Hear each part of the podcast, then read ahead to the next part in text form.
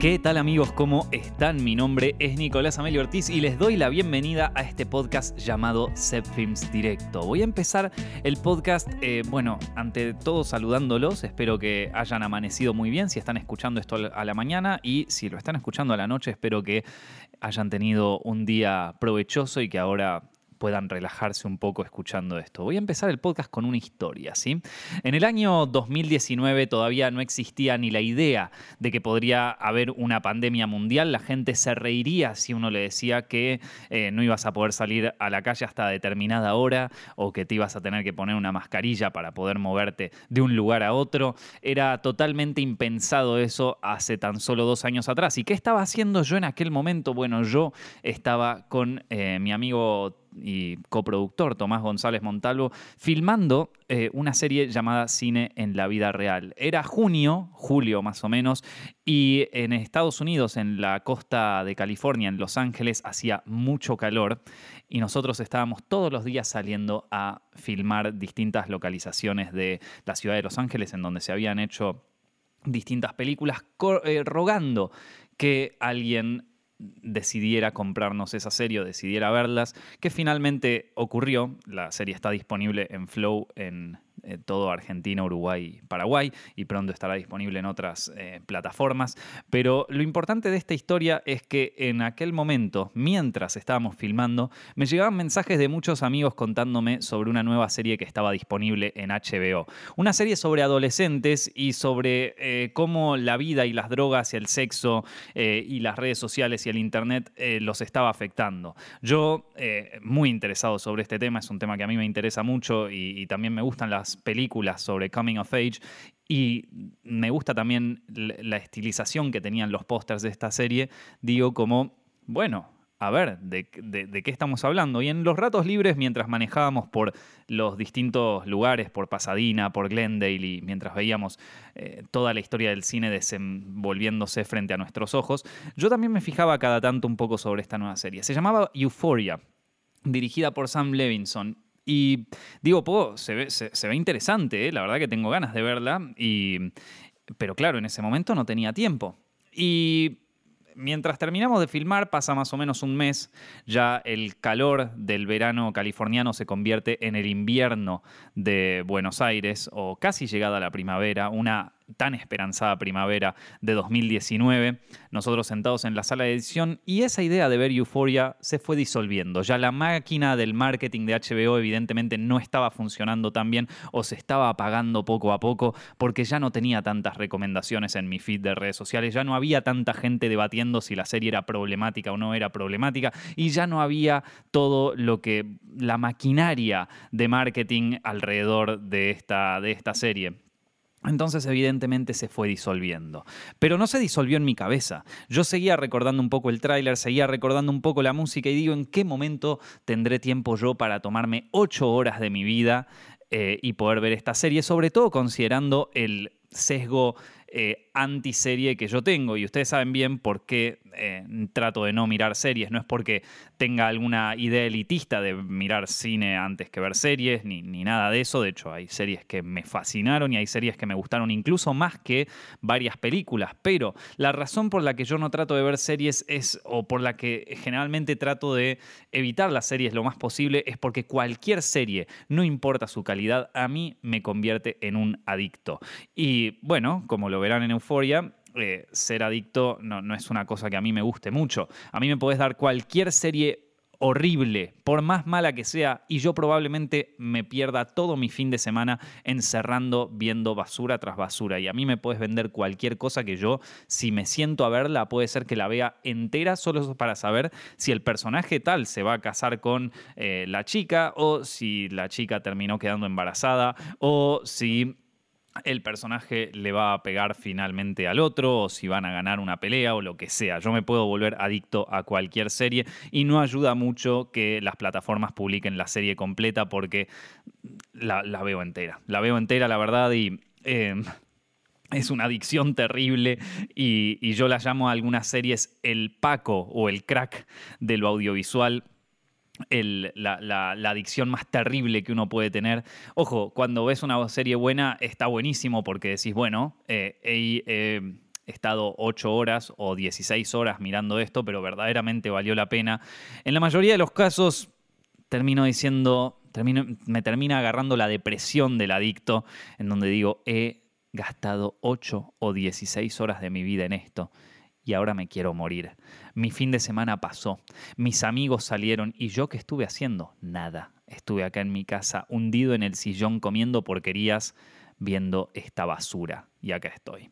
Entonces por eso trato de no mirar tantas series o por lo menos trato de elegirlas bien, aunque normalmente no las suelo elegir muy bien o mis amigos no me recomiendan muy bien, pero Euphoria tenía ganas de verla y eran ocho episodios, ocho horas, solamente necesitaba tener un día libre en la semana, un día totalmente libre para poder verla, porque yo ya sé que una vez que empiezo un episodio los tengo que ver todos, porque es así, porque es el adicto, ¿viste? Es el crack de lo audiovisual. Entonces una vez que empiezo la voy a tener que terminar. Entonces, ¿qué día de la semana voy a poder sentarme a ver Euphoria? Y claro, pasan los meses y empiezan otras responsabilidades y yo, que también soy medio adicto no solo a las series, sino que también soy un adicto al trabajo, estaba editando cine en la vida real en aquel momento, estaba teniendo charlas para eh, mudarme a Europa por un tema de producción de otras series y de otras cosas y estaba con otros 25.000 temas. Eh, bueno, no había un momento y la verdad es que si vos me preguntas a mí, los fines de semana de aquel momento preferí pasarlos con mi familia o con mis amigos en aquel momento y no, no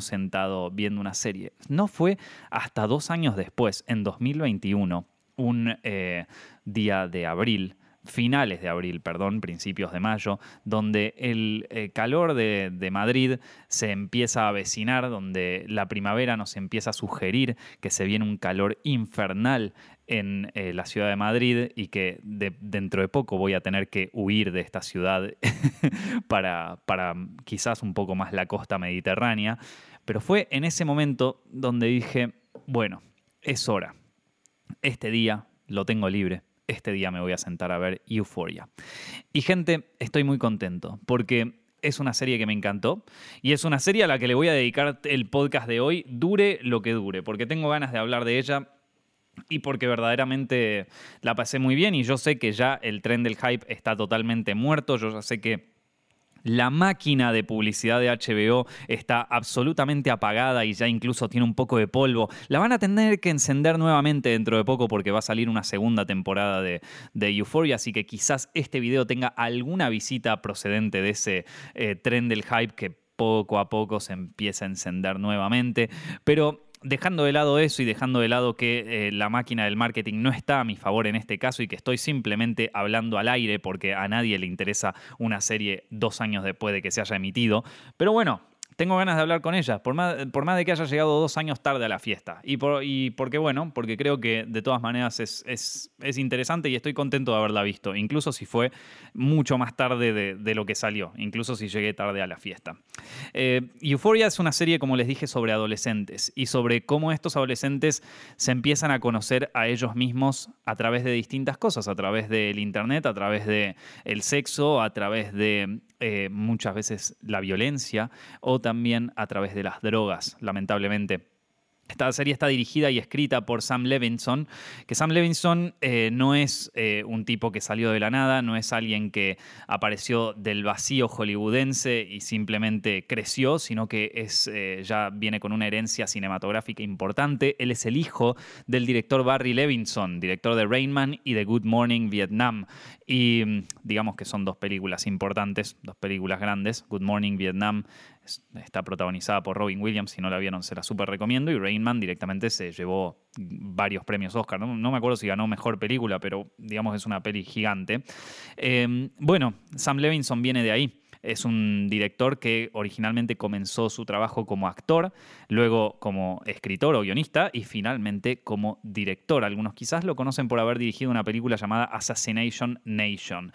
Con Euphoria él eh, originalmente es contratado por HBO y por A24 para eh, desarrollar una serie sobre adolescentes basada en una serie eh, israelí del mismo nombre, llamada Euphoria, que originalmente salió a principios del 2000, de los 2010, más o menos 2012, 2013, por ahí no me acuerdo. Em, y él al leer el guion dijo, yo creo que aquí puedo poner un poco sobre mi experiencia personal, sobre mi vida personal, eh, sobre las cosas que yo he pasado con las drogas en mi adolescencia y sobre las cosas que he vivido. Y cambió radicalmente el guion y creó esta maravilla de serie que se llama Euphoria, eh, que a su vez, además de estar producida por A24 y por HBO, está producida por Drake, eh, un, bueno, muchos lo deben conocer, un rapero quizás uno de los más importantes de los últimos años. Em, nada, detalle que para mí es importante, sobre todo cuando hablemos un poco también sobre la música de esta serie. Sam Levinson, eh, como les dije, basó la serie en sus propias experiencias como adolescente. El personaje de Rue está fuertemente inspirado en él, la protagonista. Rue es una chica que pasa por distintas etapas de su drogadicción, primero eh, tratando de, negar su drogadicción y tratando de, meterse en ella nuevamente cuando tiene tiempo, incluso si está en rehabilitación, em, tratando de entender un poco por qué ella es una adicta y por qué eh, necesita de las drogas para pasar su día a día y entendiendo un poquito mejor em, su personalidad y sus cosas y de cómo eh, el universo de, la drogadicción la, la, afecta tanto personalmente y quizás la afecte mucho más cuando conozca a su nueva mejor amiga y la nueva chica del barrio llamada Jules. Bueno, eh, como les dije, este, este, personaje está fuertemente inspirado en la vida y en la drogadicción por la que pasó Sam Levinson. Eh, y luego también está bastante inspirado en la actriz principal de, de esta serie que se llama Zendaya. Eh, que también es una cantante y bueno, todo el mundo todo el mundo la debe conocer, quizás de nuevo, al igual que Drake, una de las figuras de la cultura pop más grandes de esta, de esta última década, o es Mary Jane en eh, Spider-Man. Bueno, esta es una serie coral. Es una, como les dije, es una serie coral que trata sobre el autorreconocimiento eh, y sobre cómo adolescentes se van conociendo ellos mismos a través de distintas circunstancias. Es una serie de coming of age, pero serie coral, ¿a qué me refiero con esto? Serie coral es eh, no como un coral del, mar sino, o del océano, sino como coral en el sentido de que tiene varios personajes, varios protagonistas. ¿sí? Por más de que Rue eh, o Zendaya es la protagonista principal de esto, hay varios otros personajes que, digamos, tienen casi el mismo nivel de protagonismo eh, y que incluso llegan a protagonizar historias. Eh, yo les digo, hay muchas películas corales que a mí me gustan mucho. bueno, esto, Mash, no, ¿cómo era que se llamaba? Nashville. es una. Nashville se llamaba, no me acuerdo. Bueno, Nashville o Mash. Bueno, una de esas era eh, una película que, de Robert Altman que a mí me gusta mucho, eh, también una película coral, eh, la mejor película coral de la historia para mí y una de las mejores películas de la historia. Y yo creo que Euphoria tiene bastante inspiración sobre esta película, se llama Boogie Nights. Yo la recomiendo siempre en los podcasts y en todo, pero es que Boogie Nights es una bomba nuclear, es una maravilla. también es una película coral en donde hay varios protagonistas. Se los cuento por si les interesan este tipo de historias historias, ¿no? Historias que tienen más de un protagonista, historias que, eh, bueno, también otra que podría ser una película coral, también esto, también de Paul Thomas Anderson, al igual que Boogie Nights, eh, Magnolia, ¿vieron? Y sí, evidentemente Sam Levinson tomó mucho de Paul Thomas Anderson no para esta serie, no solo en el guion, que es una maravilla, sino también en la... Eh, en el uso de la cámara y en el uso de la cinematografía, ya vamos a hablar de eso. Pero bueno, como les digo, el guion de esta serie coral es espectacular, gente. Es espectacular. Y yo, eh, yo, quiero resaltar una cosita que para mí es importante, incluso en cualquier clase de guion que uno tome, en cualquier charla sobre guion o en cualquier cosa de guion, me parece que viene muy bien ver esta serie para, para sobre todo cuando querramos crear un personaje. Eh, cada episodio empieza, los primeros 10 minutos de cada episodio son eh, lo que sería la historia de fondo o el backstory de cada uno de estos personajes, eh, de los protagonistas, ¿no? Eh, yo a partir de ahora, si alguna vez tengo que explicarle cómo desarrollar un personaje a alguien, les voy a mostrar esta serie y les voy a mostrar por lo menos los primeros 10 minutos, eh, porque en esos 10 minutos te explican toda la historia de fondo, desde que era chiquito, desde el que el personaje era chiquito, su relación con sus padres y cómo el trauma con los padres lo, afectó un poco más eh, de adolescente y en, y en quién se fue convirtiendo esta persona, ¿sí? Esto es muy importante para crear un personaje.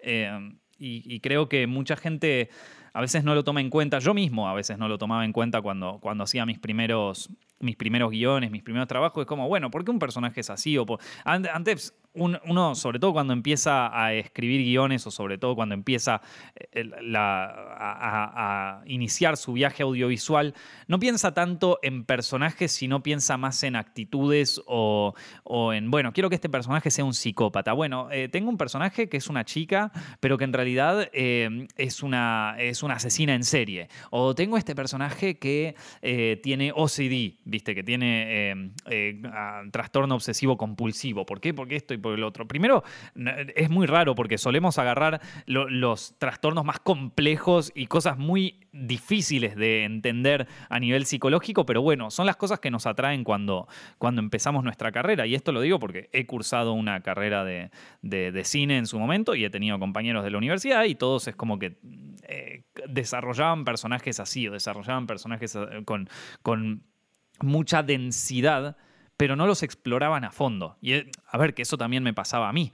Em, entonces, ¿cómo podemos explorar más nuestros personajes a fondo? Bueno, generémosle una historia de fondo, generémosle un backstory. Y yo, si tuviera que dar una clase de guion para la parte del backstory, les diría, bueno, haceme un, eh, eh, ensayo de 10 páginas, no, bueno, de 10 páginas de guion, ¿no? sobre la historia de este personaje. Haceme una intro de un capítulo de Euphoria sobre el personaje que me estás contando.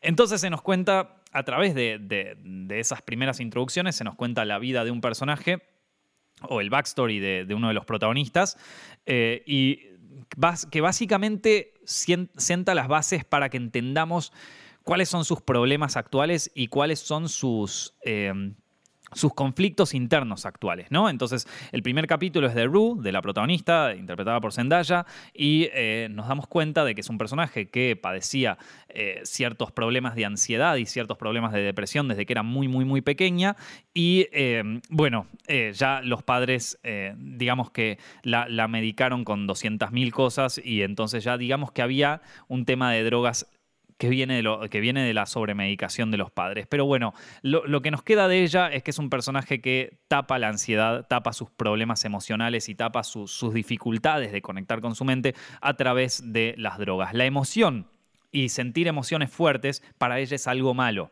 Y, para, y lo vemos desde el principio, cuando ella está eh, contando los distintos eh, cuadros que hay ahí en la, eh, en, la lámpara y la madre la mira y le dice, Ruque, ¿qué, te está pasando? Y ella se, larga a llorar porque no puede terminar de contar las cosas.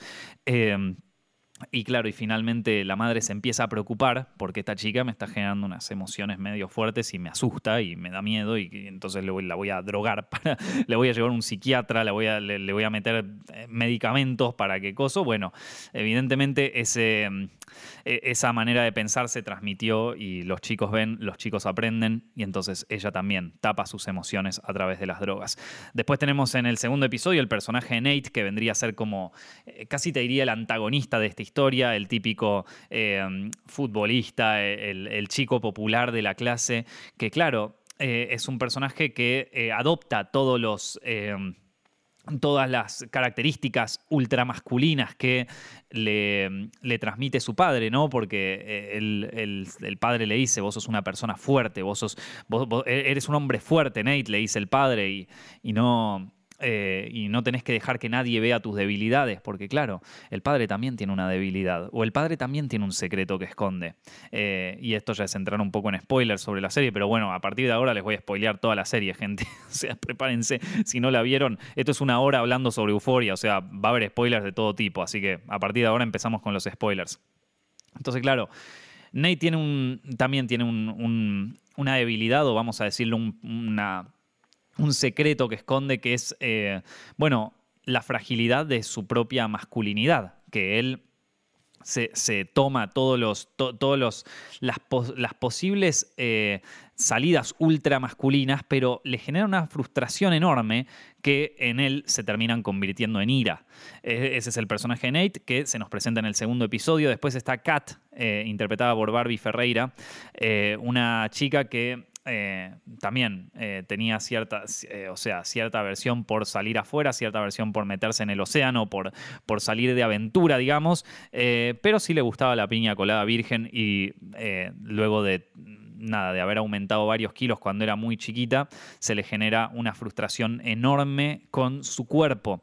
Acá tenemos un personaje que eh, también tiene eh, un, o sea, que, que, tiene un tema con su sexualidad y con su, y con su cuerpo y todo.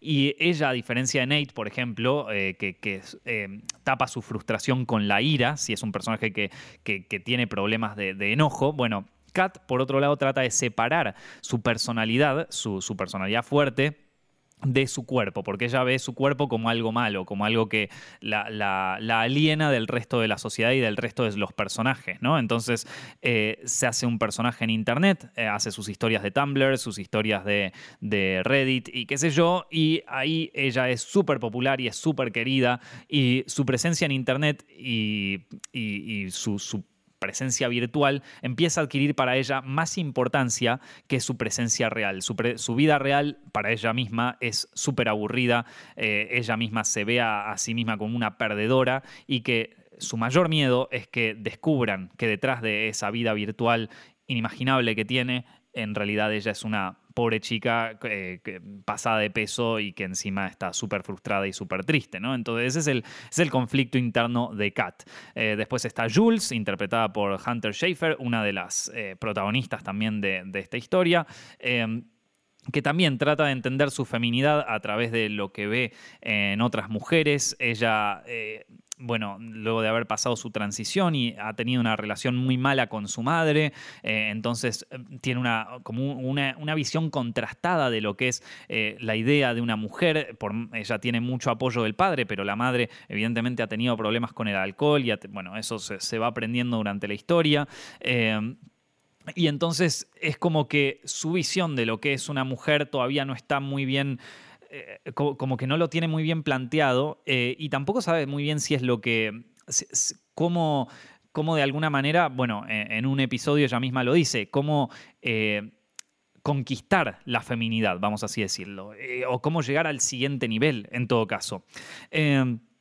después tenemos a Maddie, que es eh, interpretada por Alexa Demi, que es la novia de Nate, eh, también eh, una especie de femme fatal dentro de la secundaria, una chica que manipula para conseguir lo que quiere, una, persona que, es casi te diría una, una villana también en esta serie, o una, o una villana escondida en el, en el, cuerpo de una chica popular. Es, una chica que, que, no sabe tampoco muy bien lo que quiere, que, también que le gusta mucho, o sea, que, le gusta mucho sentirse en control de las otras personas. Les gusta mucho estar como, ser ella como una, una especie de reina. Ella, como tenía su madre que, trabajaba en el, en el, salón este de belleza y siempre veía a, las figuras estas casi de, la realeza o de la oligarquía de su propio pueblo haciéndose las uñas y ella decía, yo quiero ser como estas personas que no hacen nada y, controlar al mundo, controlar a toda esta gente. Entonces ella,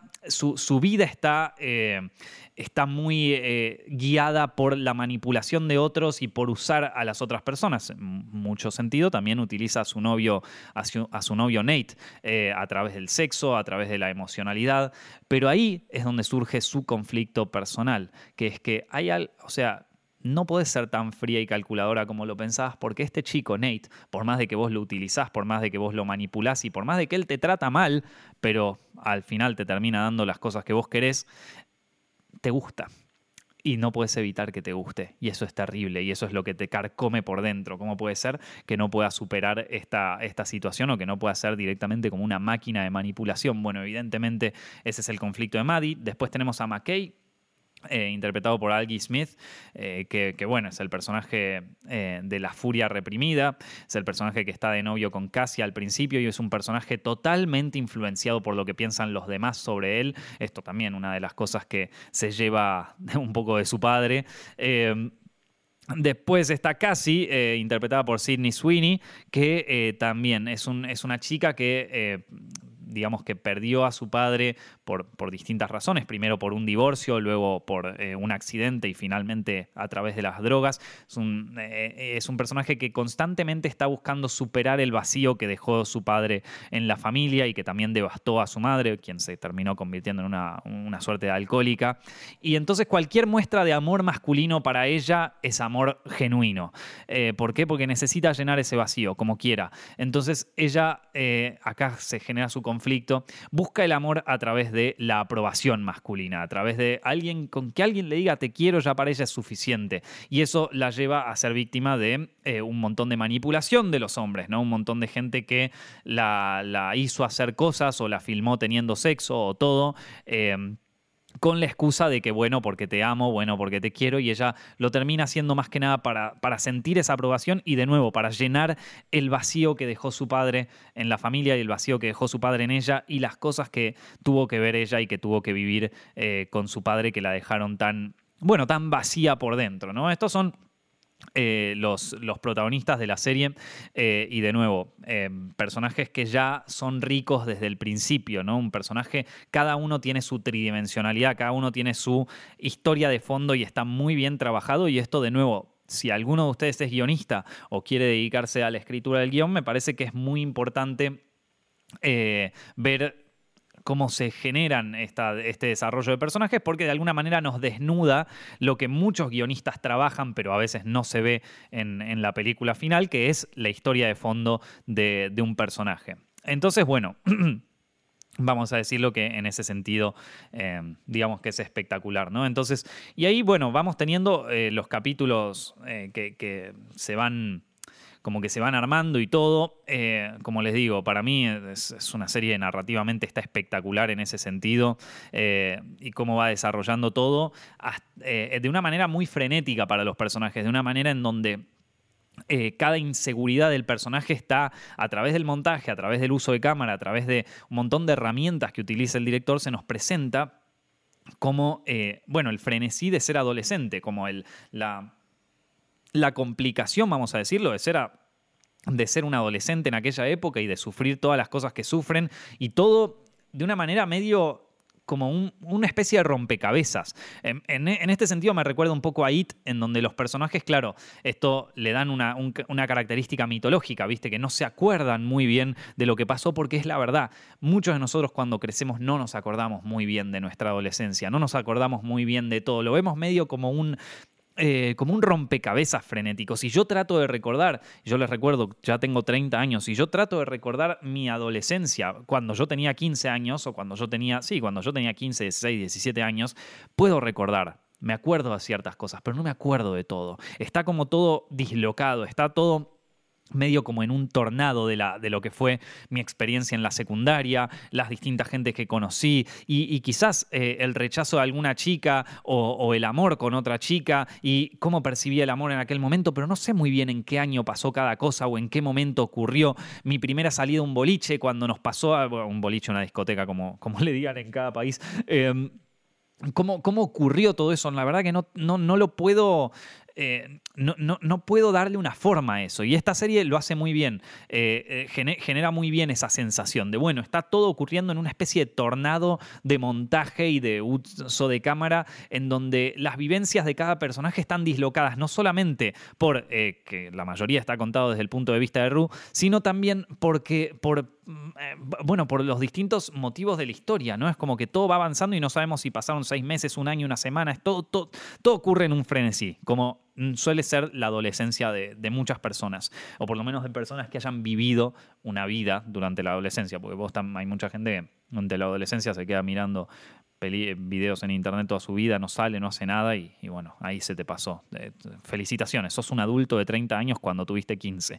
Esto, em, toda esta especie de claustrofobia, de tornado, de, emocionalidad intensa y de, conflictos internos que van de un lugar a otro, de, una cosa casi bipolar, te diría, a nivel cámara, a nivel montaje, a nivel todo y a nivel, bueno, eh, guion, obviamente.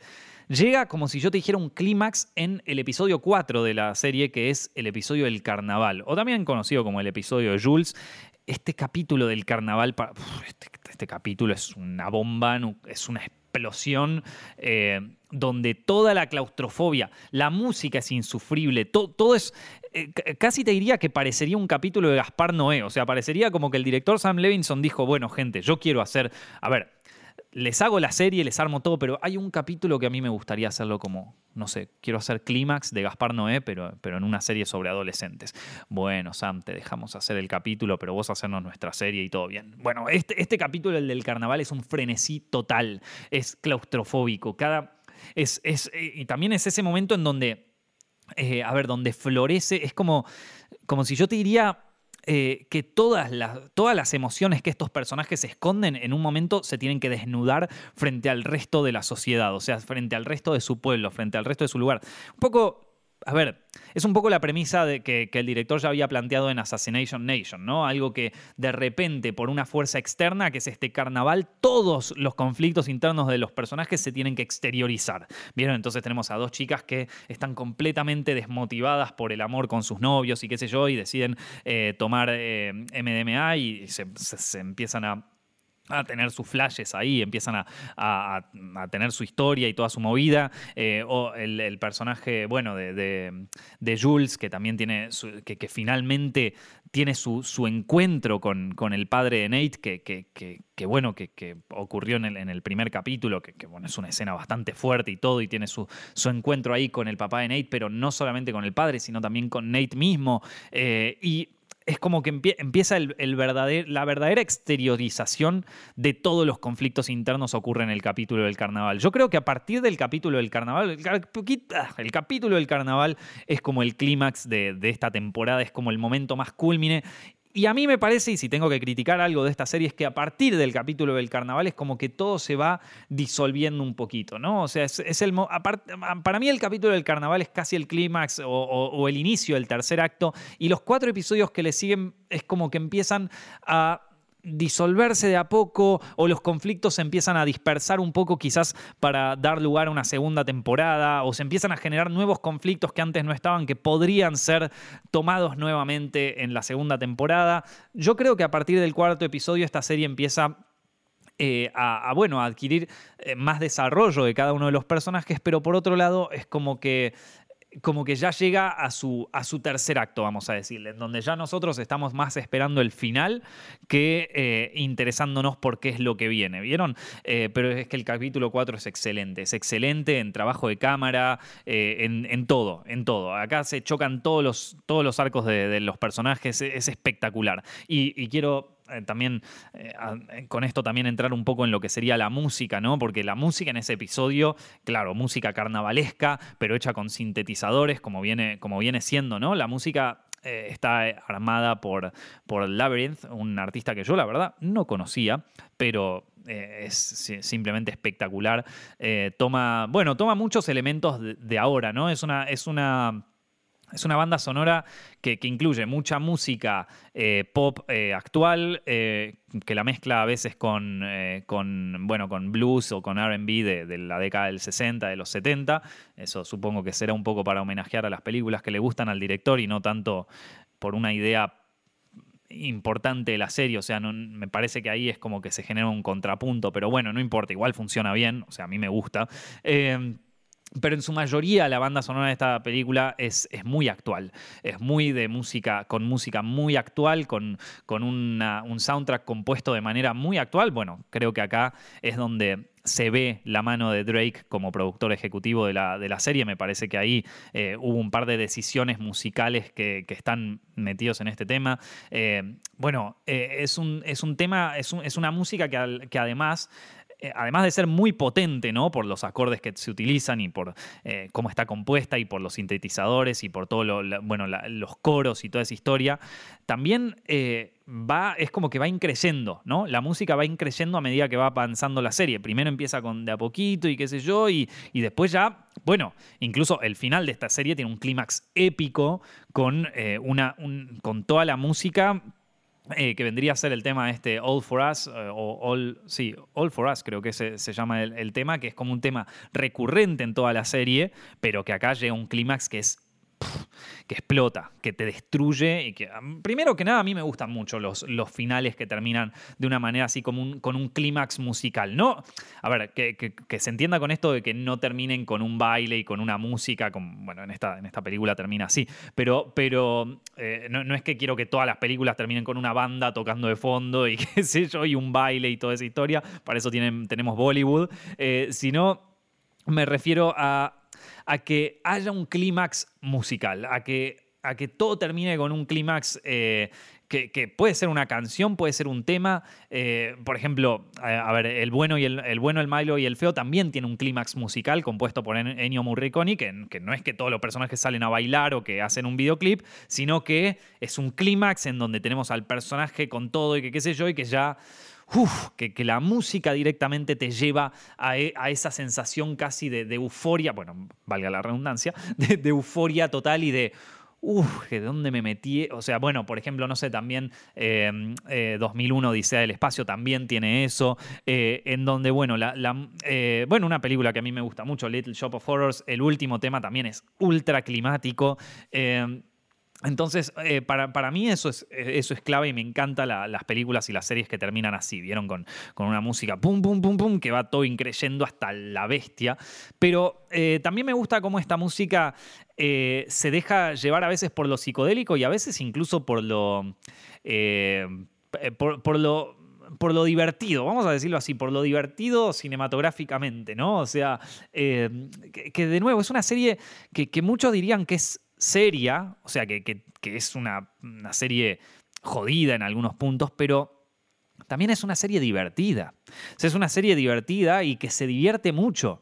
Eh, y la música, por ejemplo, a, mí hay un, ejemplo en esta serie musical que me pareció espectacular de cómo esto, de, cómo divertirse un poco con, con, los personajes y con la música, que es en el capítulo de Maddie, en la introducción de Maddie, que la música nos hace ver a este personaje casi como la creación de un villano, ¿vieron? Empieza con una especie de percusión latina medio electrónica, ¿vieron? Porque claro, por las raíces latinas de Maddie y, y con medio como bueno, con, con temas así un poco más eh, suave, electrónico, eh, medio tranquilo, medio eh, como, medio oculto, ¿no? Porque también la tenemos a Maddie que está siempre observando qué es lo que hacen esta gente que viene al salón de belleza de mi madre, qué es lo que tengo que hacer yo para hacer cosas. Y es un personaje que empieza chico, medio inocente, pero también medio ya planificando, ¿vieron? Y entonces empieza con esta música. Pero después, después se empieza a mezclar con un órgano. Con, bueno, a ver, que es un sintetizador, pero, pero, pero el sintetizador tiene sonido de órgano, así de esos órganos, ¿vieron? De, órgano tipo Drácula, tirirín, ¿vieron? Como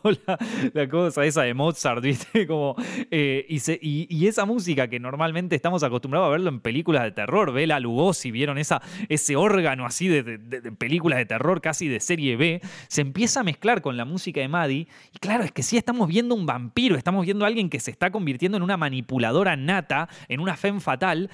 Eh, y entonces a medida, es, buenísimo, a medida que vemos cómo ella empieza a ejercer más control sobre Nate, eh, es, como, es como que vemos a ella, a su, su versión, su, su, actitud vampírica, la, la, vemos que se empieza a, generar más y más fuerte con el órgano de esto que empieza a sonar cada vez peor y, y empieza increyendo cada vez más hasta que en un momento ella descubre cuál es su conflicto interno, que sabes qué, vos podés hacerte la manipuladora, podés hacerte la fe fatal, pero escúchame, vos tenés un problema, que es que estás enamorada enamorada de este chico y no puede salir de él. Y ahí ¡pum! explota el órgano, eh, aparece el título de Euforia fuertísimo y el órgano tocando a, todo, a, toda su cosa más maquiavélica, más, más eh, eh, oscura, vamos a decirlo, y quizás incluso más de explotación, sí, más de serie B. Ese órgano es un órgano bien de serie B, es un órgano... trucho, ¿vieron? Es un órgano que, de, de, película así medio bizarra, ¿vieron? Y, pero está...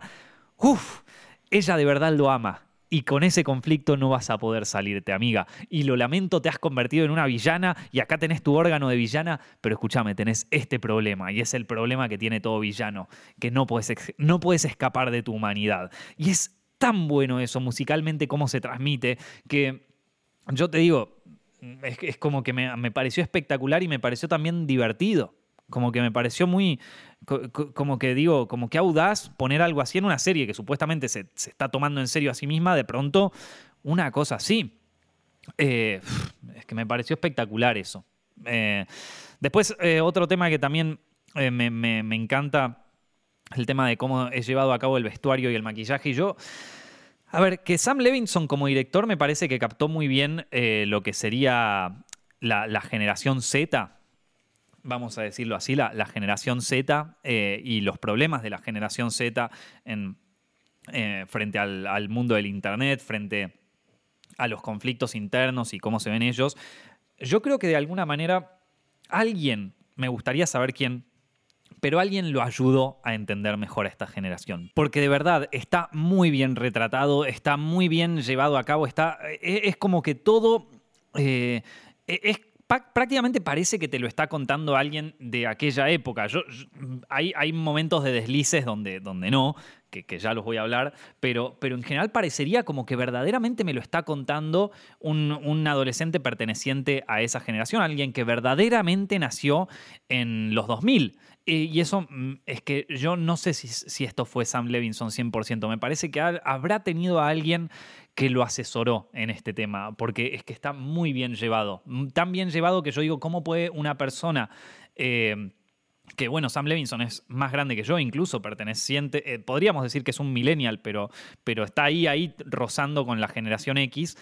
Y yo digo, ¿cómo, una persona así puede tener una sensibilidad tan fuerte con, con, una nueva generación? O sea, es muy difícil conectar. A mí me cuesta conectar con, por ejemplo, mi hermano menor eh, en algunas cosas que, que, no lo entiendo. Me, me cuesta conectar con el humor de la generación Z y me cuesta conectar un poco también con eh, las ansiedades de la generación Z en algún punto. Y ni siquiera es que me llevo tantos años de diferencia, ¿vieron? Entonces un tipo que encima es más grande todavía, eh, ¿Cómo puedo conectar también? Yo creo que ahí hay bastante asesoramiento por parte no solamente de, o sea, creo que viene de parte también de otras personas. Y en donde más veo que se, nota esta investigación fuerte de la generación Z es en el vestuario.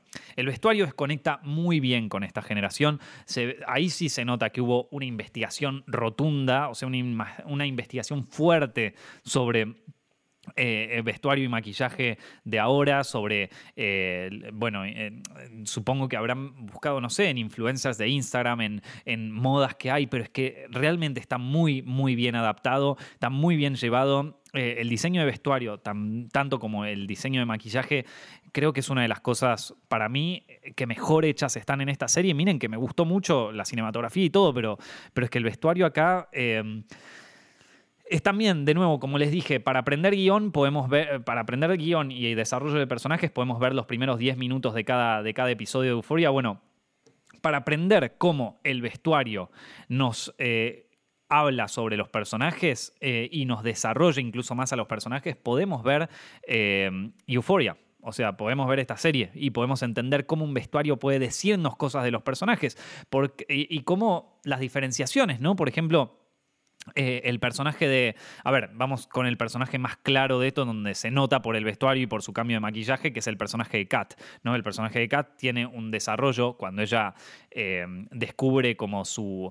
Eh, bueno, como su alter ego en internet, que, ya, ya existía ¿no? en el Tumblr y en las, en las fanfictions que hacía así medio sexuales, pero ahora es como que llega al siguiente nivel y se sexualiza medio ahí en el, en el BDSM y todo eso, y entonces es como que ella pasa de de, tener un look, ¿sí? de tener una, eh, un tipo de vestuario, pasa a uno radicalmente distinto y como que es, es, como a través de ese vestuario que ella eh, empieza a llevar su su yo virtual, ¿sí? su alter ego virtual, lo empieza a llevar un poquito a la vida real, ¿no? Lo empieza a llevar un poquito a su cuerpo. ¿Se acuerdan que les dije al principio? Es un personaje que trata de separar eh, su cuerpo de su personalidad. Bueno, en este caso empieza a incorporar aspectos de su personalidad nueva o de su, o de su personalidad empoderada a su cuerpo. Y eso eh, se ve todo a través de a través del vestuario, ¿no? En las distintas escenas y, el vestuario este que, que empieza que, empieza a utilizar, ¿no? Entonces yo creo que, el vestuario acá eh, es muy interesante para ver y analizar en cada uno de los personajes. Hay un personaje, por ejemplo, el de Cassie, que, que, es, claro, las inseguridades de Cassie se pueden notar a través de su vestuario. Ella siempre, al principio es como que se viste como, la, bueno, los, los, estadounidenses le dicen la girl next door, ¿sí? la chica de al lado, el típico estereotipo de rubia adolescente eh, estadounidense, ¿no? Y Y vos a medida que vas viendo la serie ves como el personaje casi va cambiando de ropa, pero no por ella misma ni por algo que, le surja, sino porque es algo que le recomiendan o porque algún personaje le dice esto te queda muy bien o porque alguien eh, le recomendó esto en, algún lugar, ¿no? Entonces es como que el personaje casi ahí se ve como su vacío emocional y como su, su búsqueda de quién soy, de qué, de qué es pero su búsqueda, su búsqueda de autopercepción a través de la aprobación de otros, ¿no? Entonces, eh, bueno, un poco también la escena donde la madre le dice, te ves perfecta, ¿no? Cuando, eh, o sea, ella se mira al espejo y no le gusta lo que ve, no le gusta verse con toda esa ropa blanca y viene la madre y le dice, te ves perfecta. Entonces, cuando, la, cuando ella tiene la aprobación de su madre, ahí se siente confiada en sí misma, ¿no? Y lo mismo ocurre todo el tiempo. Y esto lo vemos siempre a través de su vestuario, muy constantemente. Es un personaje que busca la aprobación constante, que no tiene una personalidad armada por ella misma, sino que, también, sino que la crea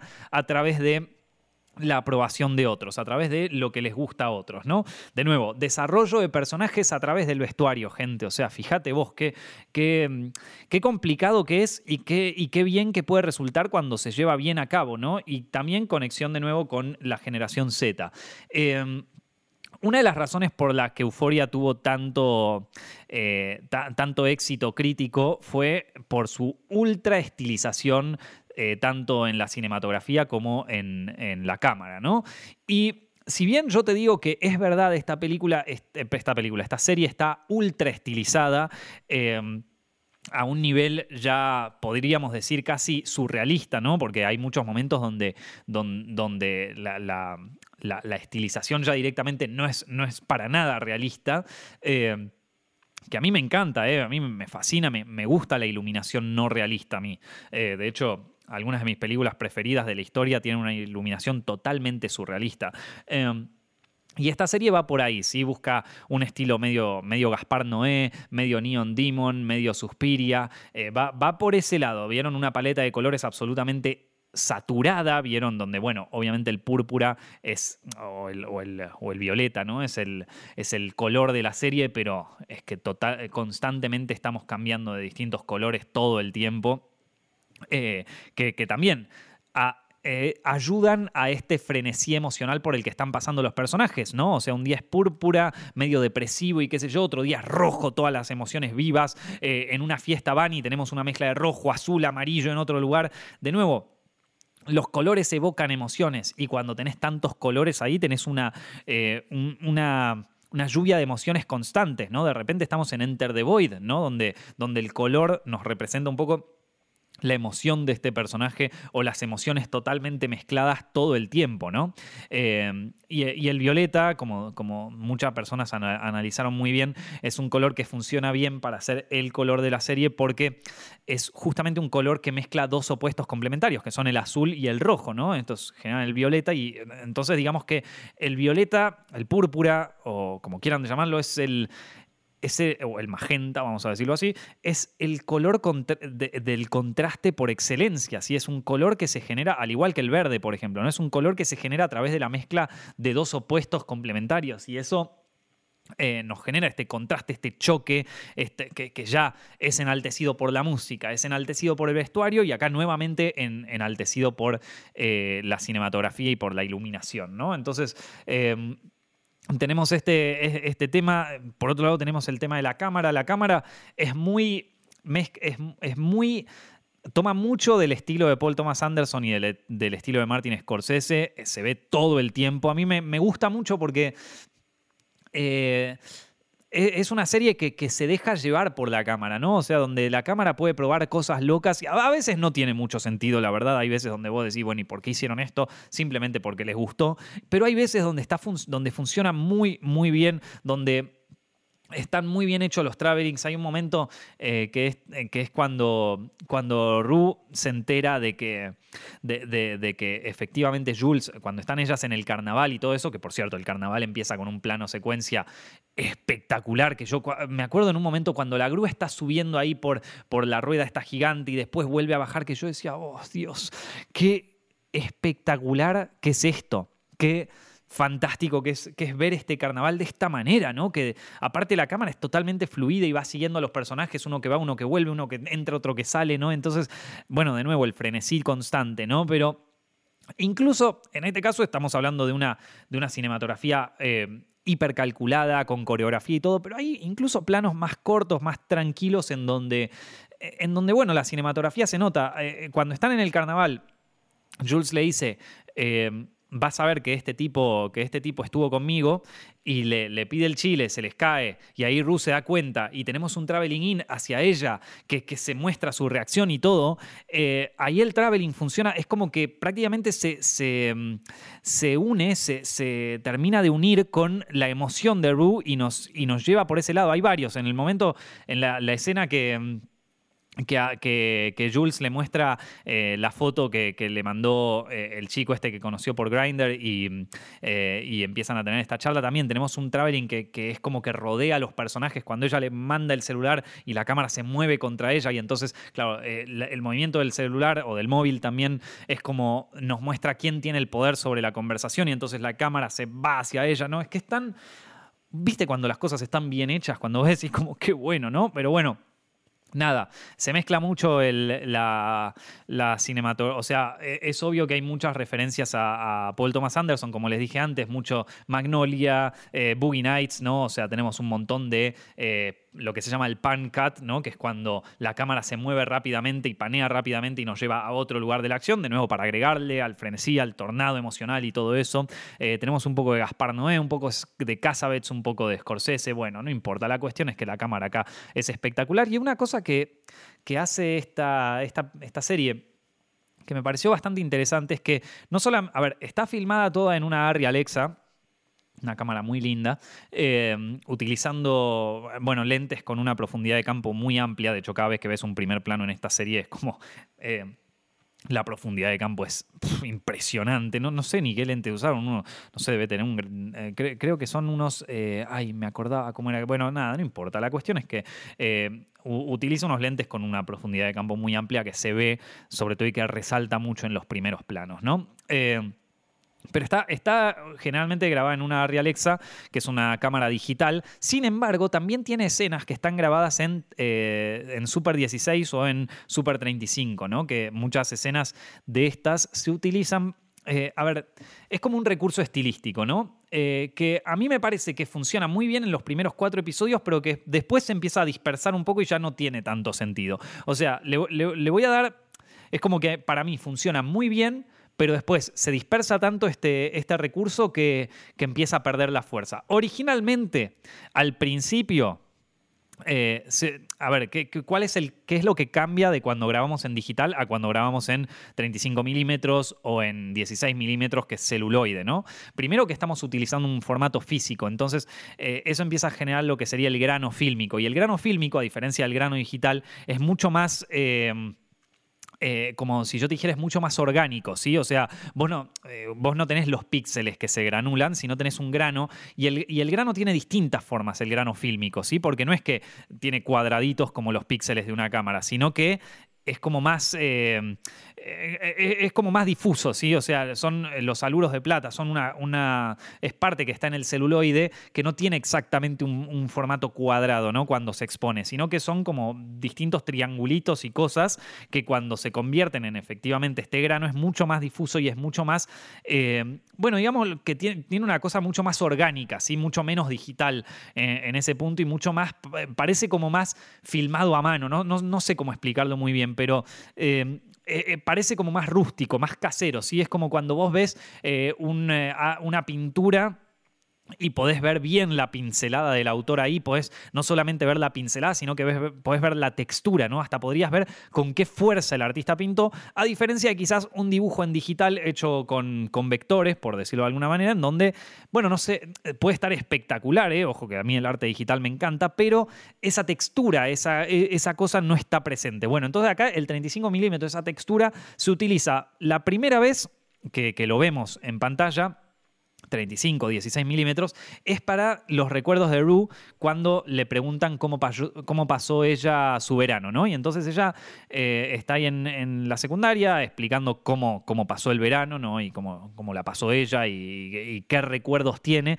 Y entonces ahí empezamos a pasar de un formato digital, que es lo que veníamos viendo antes, a un formato en 35, en, en 35 o en Super 16. Y se empieza y empezamos a tener esta, e, este recuerdo. Y los recuerdos de Rue, bueno, como les dije, son recuerdos bastante dispersos, medio psicodélicos. Algunos incluso no estamos muy bien seguros si son memoria o son algo que se inventó, pero es ahí donde empezamos a ver cómo e, a, adquirir el punto de vista de Rue y el punto de vista de sus recuerdos eh, a través de, eh, este, de este formato, ¿no? de usar eh, formato fílmico en vez de digital. Entonces ahí eh, bueno, tenemos la pelea que ella tiene con su madre, que ella eh, recuerda como fragmentos de esa pelea y encima recuerda como los fragmentos más dolorosos. De, aquella pelea, recuerda también los momentos lindos que pasó con Jules, eh, y es como que de pronto todo, todo se, empieza a mezclar ahí, empieza a tener como esta, bueno, esta conexión fuerte con los recuerdos, con la imaginación, con cosas que quizás pasaron o quizás no. ¿Vieron? Eh, y, a mí me parece que funciona, que, funciona muy bien ahí. Cuando yo lo vi, decía como, claro, es que está muy bien esto para poder establecer como la, lógica del recuerdo, que los recuerdos no siempre son exactamente como, como son, eh, no, no, son exactamente, y, se van disolviendo, ¿no? Se van disolviendo como el grano fílmico, empiezan a disolverse en una, en una mezcla que es, si la pensamos de manera digital, es que el digital no, no ayuda para, para simbolizar un recuerdo, ¿no? Acá, al ser mucho más difuso, funciona para mí súper bien. Eh, y entonces entramos entramos en, el, en, la, en, lo que sería el recuerdo y la fantasía también de Rue, ¿no? Un poco la cabeza. Que esto después, las fantasías también, de nuevo, se vuelve a usar el Super 16 o se vuelve a usar el, 35 para, eh, básicamente el fílmico, ¿no? Para eh, mostrar las fantasías de ella, ¿no? Y entonces la, fantasía, por ejemplo, cuando ella empieza a hablar sobre eh, cuando te mandan una, una, foto de la pija, ¿no? Cuando los personajes, cuando el personaje, cuando Jules le muestra, che, ¿te gusta cómo, cómo me mandó la, foto? Acá en España se le dice la fotopolla eh, o la, la, dick pic en inglés. Eh, y ella empieza como a, inventarse una historia, ¿no? Que están las buenas y están las malas, y está esto, y se ve a ella como dando una clase sobre cómo mandar fotos de la pija, básicamente, y, sobre cómo enviar nudes y cómo coso. Y eso está hecho en fílmico, porque claro, nos remite un poco más a la fantasía de ella. Después también vuelve a aparecer cuando ella está como tratando de resolver el misterio entre Nate y Coso, que se, vuelve a usar ella disfrazada de detective ahí con el cuarto, todo de nuevo hecho en fílmico de esa manera. Pero después se empieza a mezclar un poco. Y el 35 se utiliza también para el viaje de Jules. Y yo ahí dije, cuando pasó esto, digo, ¿por qué? O sea, una idea estilística que se utilizaba para narrar los recuerdos y las memorias de Rue, o por lo menos esas eran las reglas que nos había planteado el director en los primeros episodios, después durante el viaje de Jules, cuando ella se encuentra con sus amigos, también está hecho en 35 milímetros. Entonces, ¿qué es esto? El viaje de Jules entonces tendría que interpretarse como lo que piensa Rue, que fue lo que pasó con Jules, o es, estamos entrando de nuevo en el punto de vista de Jules con las reglas de las fantasías de Rue, eh, y entonces este viaje es medio también como un viaje mágico, un viaje de fantasía, no lo sé. Esa parte no entendí muy bien por qué está grabada de esta manera, por qué, está, usaron el fílmico para estas, para estas escenas. No, eh, creo que quizás, incluso siendo aparte de Jules un personaje mucho más digital, un personaje medio de anime y todo eso, eh, que creo que se tendría que haber establecido otra norma para esto, para este punto de vista, porque estaba muy marcado con Rue y estaba muy marcado con sus, eh, con sus vivencias y con sus imaginaciones. Y no te digo que se vea mal, de hecho se, ve muy bien cuando...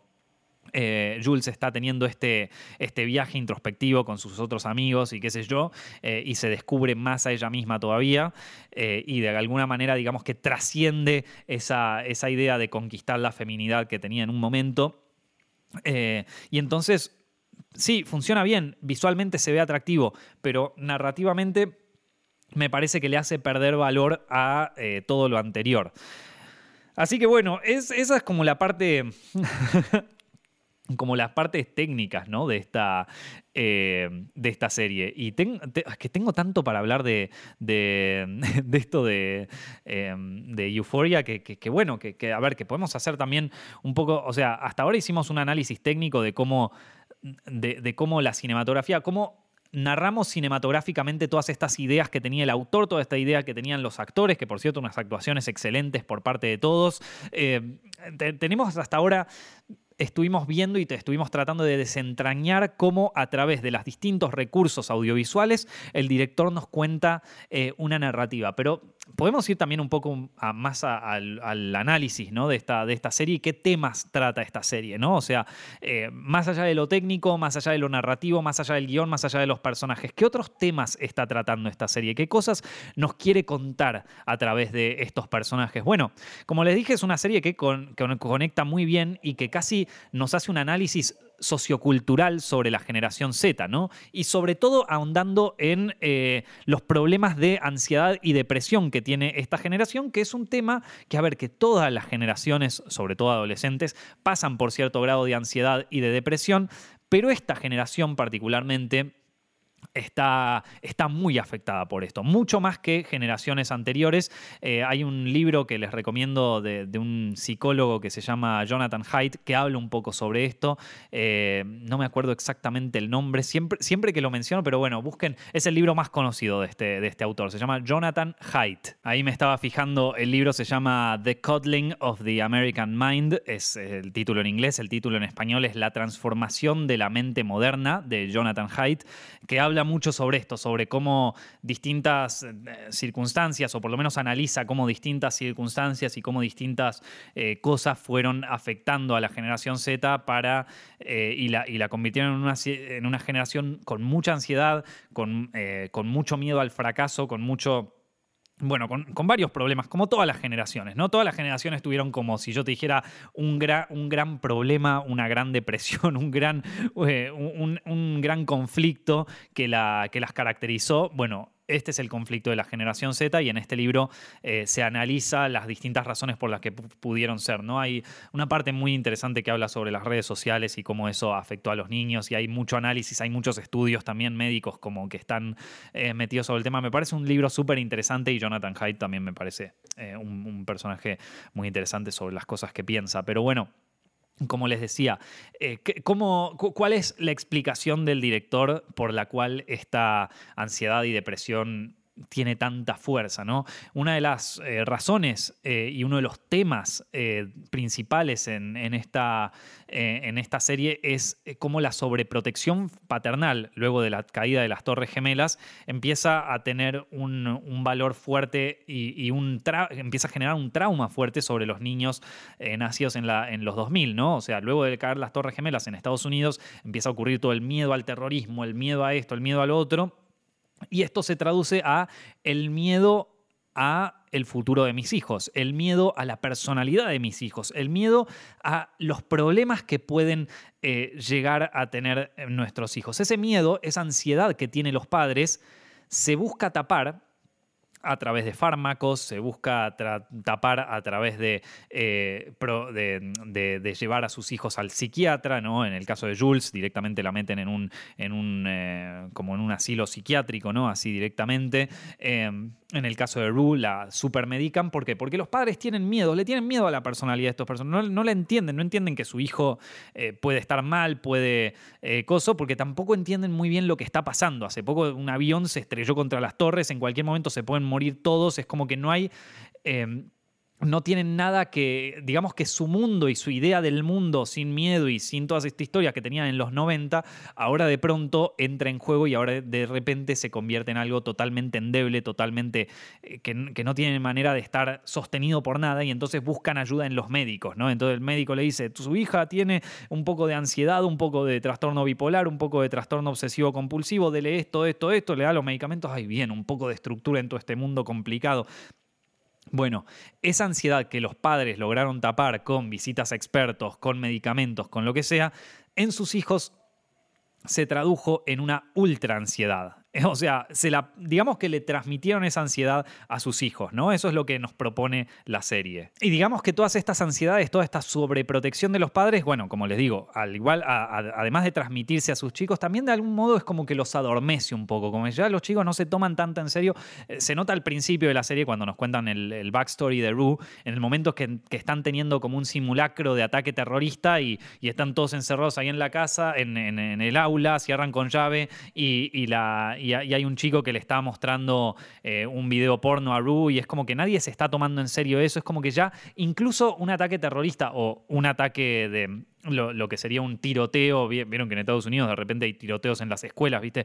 El simulacro de, tiroteo en la escuela es como que ya ni se lo toman en serio, ya nada es tomado en serio, ya nada es serio. Em, y esto también hace pensar como, bueno, ¿y qué es el miedo? ¿Y qué es la ansiedad? ¿Y qué es el coso? Si, todo, si, si ya nada tiene sentido, ya nada, ya todo está sobredimensionado a un nivel que, que, ya no tiene sentido, entonces mis emociones tampoco tienen sentido, ¿no? Y entonces ahí es donde entramos en el conflicto interno de Rue y cómo hace para, para llevarlo, ¿no? A mí la historia de Rue, eh, que, bueno, también es como un resumen de la historia de todos los personajes, ¿no? Pero la historia de Rue me, me pegó muy fuerte porque eh, eh, me hizo acordar mucho a, cuando yo era muy chico, y esto, acá, podemos ver como otra de las temáticas de la serie, que es como las acciones de los padres, voluntaria o involuntariamente, terminan afectando totalmente la personalidad de, los chicos, ¿no? quieran o no. Ahora vamos a hablar de eso, pero les quería contar una historia que, me, tocó a mí personalmente. Eh, yo cuando era muy chico, eh, yo nací en la, en la década del 90, donde tampoco era que había que tener un diagnóstico para todo y que había que diagnosticar a tu hijo con todo y que había que ser totalmente precavido con todas las cosas que le podían pasar a tu hijo. Y mis padres, digamos que eran más liberales en ese sentido. Eh, y, pero a mi madre le, preocupaba, a los dos les preocupaba un poco, yo era el primero de, los hijos en, la familia, y les preocupaba un poco que yo era muy callado cuando era muy chiquito, cuando tenía dos, tres años, que no hablaba mucho, que que, me gustaban los juegos que eran como muy, viste, de, armar rompecabezas o, estar, o me quedaba viendo, no sé, me, quedaba de repente como Ru, vieron que se queda ahí contando los cosas. Bueno, a mí también me pasaba que de repente me quedaba contando las cosas o que me quedaba mirando un punto fijo sin hacer nada. Y eso les preocupaba, nada, les estaba preocupando a mis padres un poco. Eh, al punto de que cuando era muy chico me habían llevado a, a, ver por, por, una psicóloga o por una psicopedagoga, no tengo ni idea porque no me acuerdo, la verdad era muy chico en ese momento. Y, claro, estaban preocupados de que yo pudiera tener algún tipo de, nivel de, autismo o de, qué sé yo, de, Asperger o, de cualquiera de estas cosas. Y bueno, eh, fui a la... A, la psicopedagoga esta y qué sé yo, y la, mujer esta les había dicho a mis padres como que, miren, o sea, su hijo está bien, Está, un poco, mal de la cabeza, pero tampoco, tampoco es para ponerse, viste, probablemente si en, si en aquella época eh, hubiera estado esta, vamos a decirlo, esta sobrediagnosticación de, los niños, probablemente eh, la, psicopedagoga esta le hubiera dicho a mis padres, mire, su hijo tiene un poco de ADHD o como es que se dice, o trastorno de, pérdida de atención, o quizás le digo, está un poco dentro del espectro autista, quizás le hubiera dicho eso, quizás si yo hubiera nacido en la generación Z, hubiera estado medicado por todas estas historias y me hubiera tocado tener ese, un destino parecido al que tiene Ruth. Sin embargo, Tuve la suerte de nacer 10 años antes y, y la, la, dijo, miren, a ver, que su hijo, sí, está, un poco mal de la cabeza, como está un poco mal de la cabeza todos los pibes que nacen, eh, esto, pero, pero está, dentro de todo está bien, si quieren lo podemos poner en un programa, en qué sé yo, qué historia.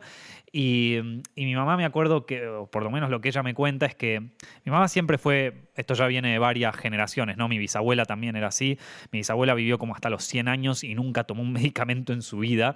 Eh, siempre, fue, siempre estuvieron medio en contra de, los medicamentos y de, y de, tanta, viste, sobreprotección hospitalaria y de todo eso. No, no, nunca estuvieron tanto con, esa historia. Mi mamá, mi mamá en ese momento dijo, bueno, mira, si, si está más o menos bien, está todo bien, listo, ya está.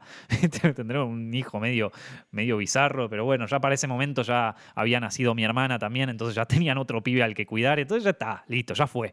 Eh, y me criaron, a ver, como una persona normal, porque digo, una persona con, con cierto nivel de, falta de atención o con cierto nivel, cierto espectro autista o incluso con ciertos rasgos de, de, Asperger o de otras cosas, es una persona normal también.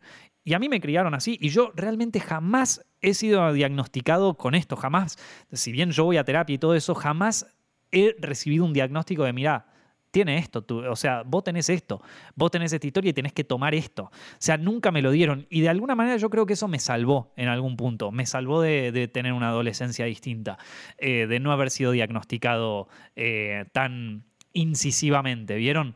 Nada, de que me tomen como una persona normal, de que tomen mis emociones y quizás eh, mis tratos un poco, un poco retraídos como, nada, es una cosa normal el pibe es normal, loco, no pasa nada, está bien. Es un poco más tímido, es un poco más coso, pero es una persona normal. Eh, no como, mira, bueno, tiene un poco de trastorno bipolar a los tres años, viste, como no.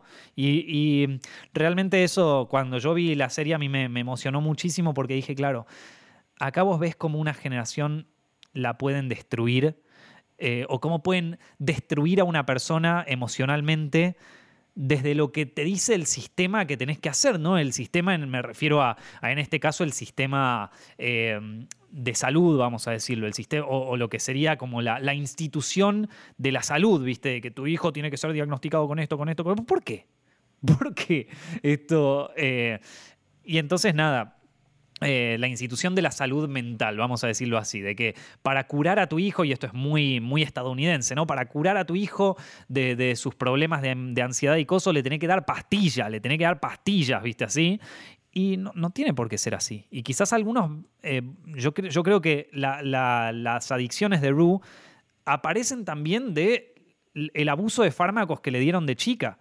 Eh, y entonces ella ve que para tapar su emocionalidad tiene que hacerlo a través de una pastilla o a través de alguna droga, porque sola no puede desarrollarse emocionalmente. Y ese es el gran conflicto interno de Rue. A mí personalmente me pegó mucho y de nuevo, em, esto es algo, eh, esto es algo que, también es uno de los temas de la serie, que es cómo el trauma que pueden, eh, que pueden causar nuestros padres o nuestras familias o las instituciones sobre los niños o sobre los adolescentes sin que nos demos cuenta. Esta serie hace mucho énfasis en eso. Eh, en, todas las, en todas las backstory de los personajes los tenemos a ellos en versión niños y vemos los traumas que, que causaron los padres voluntariamente o involuntariamente, incluso queriendo, queriendo hacerles mejor, queriendo ayudarlos, terminaron eh, cagándola. Y esto me parece que se separa ahí mucho de lo que son las. De, lo que sería el trauma familiar visto desde el punto de vista de la generación X para atrás, ¿no? Porque en la generación X, eh, digamos que el trauma familiar era un trauma externo, ¿no? Muy, muy fácil de ver, ¿viste? Los, padres, cómo el normalizaban a su hijo. Bueno, lo cagaban a palos, básicamente. O sea, vos no, vos eh, sos, homosexual, entonces pa, al cinturonazo, y por eso tenemos tantas historias de millennials o de gente de la generación X que vivió una infancia muy reprimida, donde, donde, quizás crecieron en un seno católico muy, muy fundamentalista, y entonces donde los padres no podían tolerar que su hijo eh, fuera homosexual o que su hijo eh, no sé, fuera gay y le gustaran los hombres, entonces por eso tenemos tantas historias millennials y tan, tanto, y, digamos que nosotros los millennials tenemos mucho con esto, con, con haber sido víctimas de una sociedad o de un planeta o, de un, o de un mundo que nos quería ver de una manera cuando nosotros éramos de otra, ¿no? Y ese es como el trauma de los millennials y también parte de la generación X, ¿no? E incluso de los boomers, ¿no? De que, eh, de cómo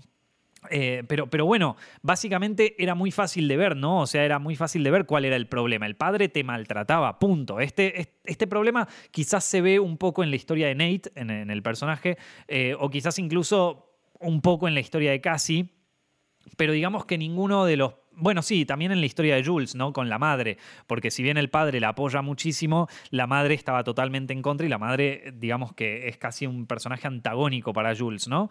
Eh, entonces, eh, sí, se ve un poco en los personajes, pero no es el conflicto principal, ¿no? Acá la mayoría de, los, de los personajes han sufrido como un trauma eh, familiar involuntario, como que no, no fue que los padres querían hacerle daño, sino que al contrario, es como que querían lo mejor para él, pero se confundieron, se, la cagaron, ¿viste? Que bueno, lamentablemente es así como, como pasa con todos los padres.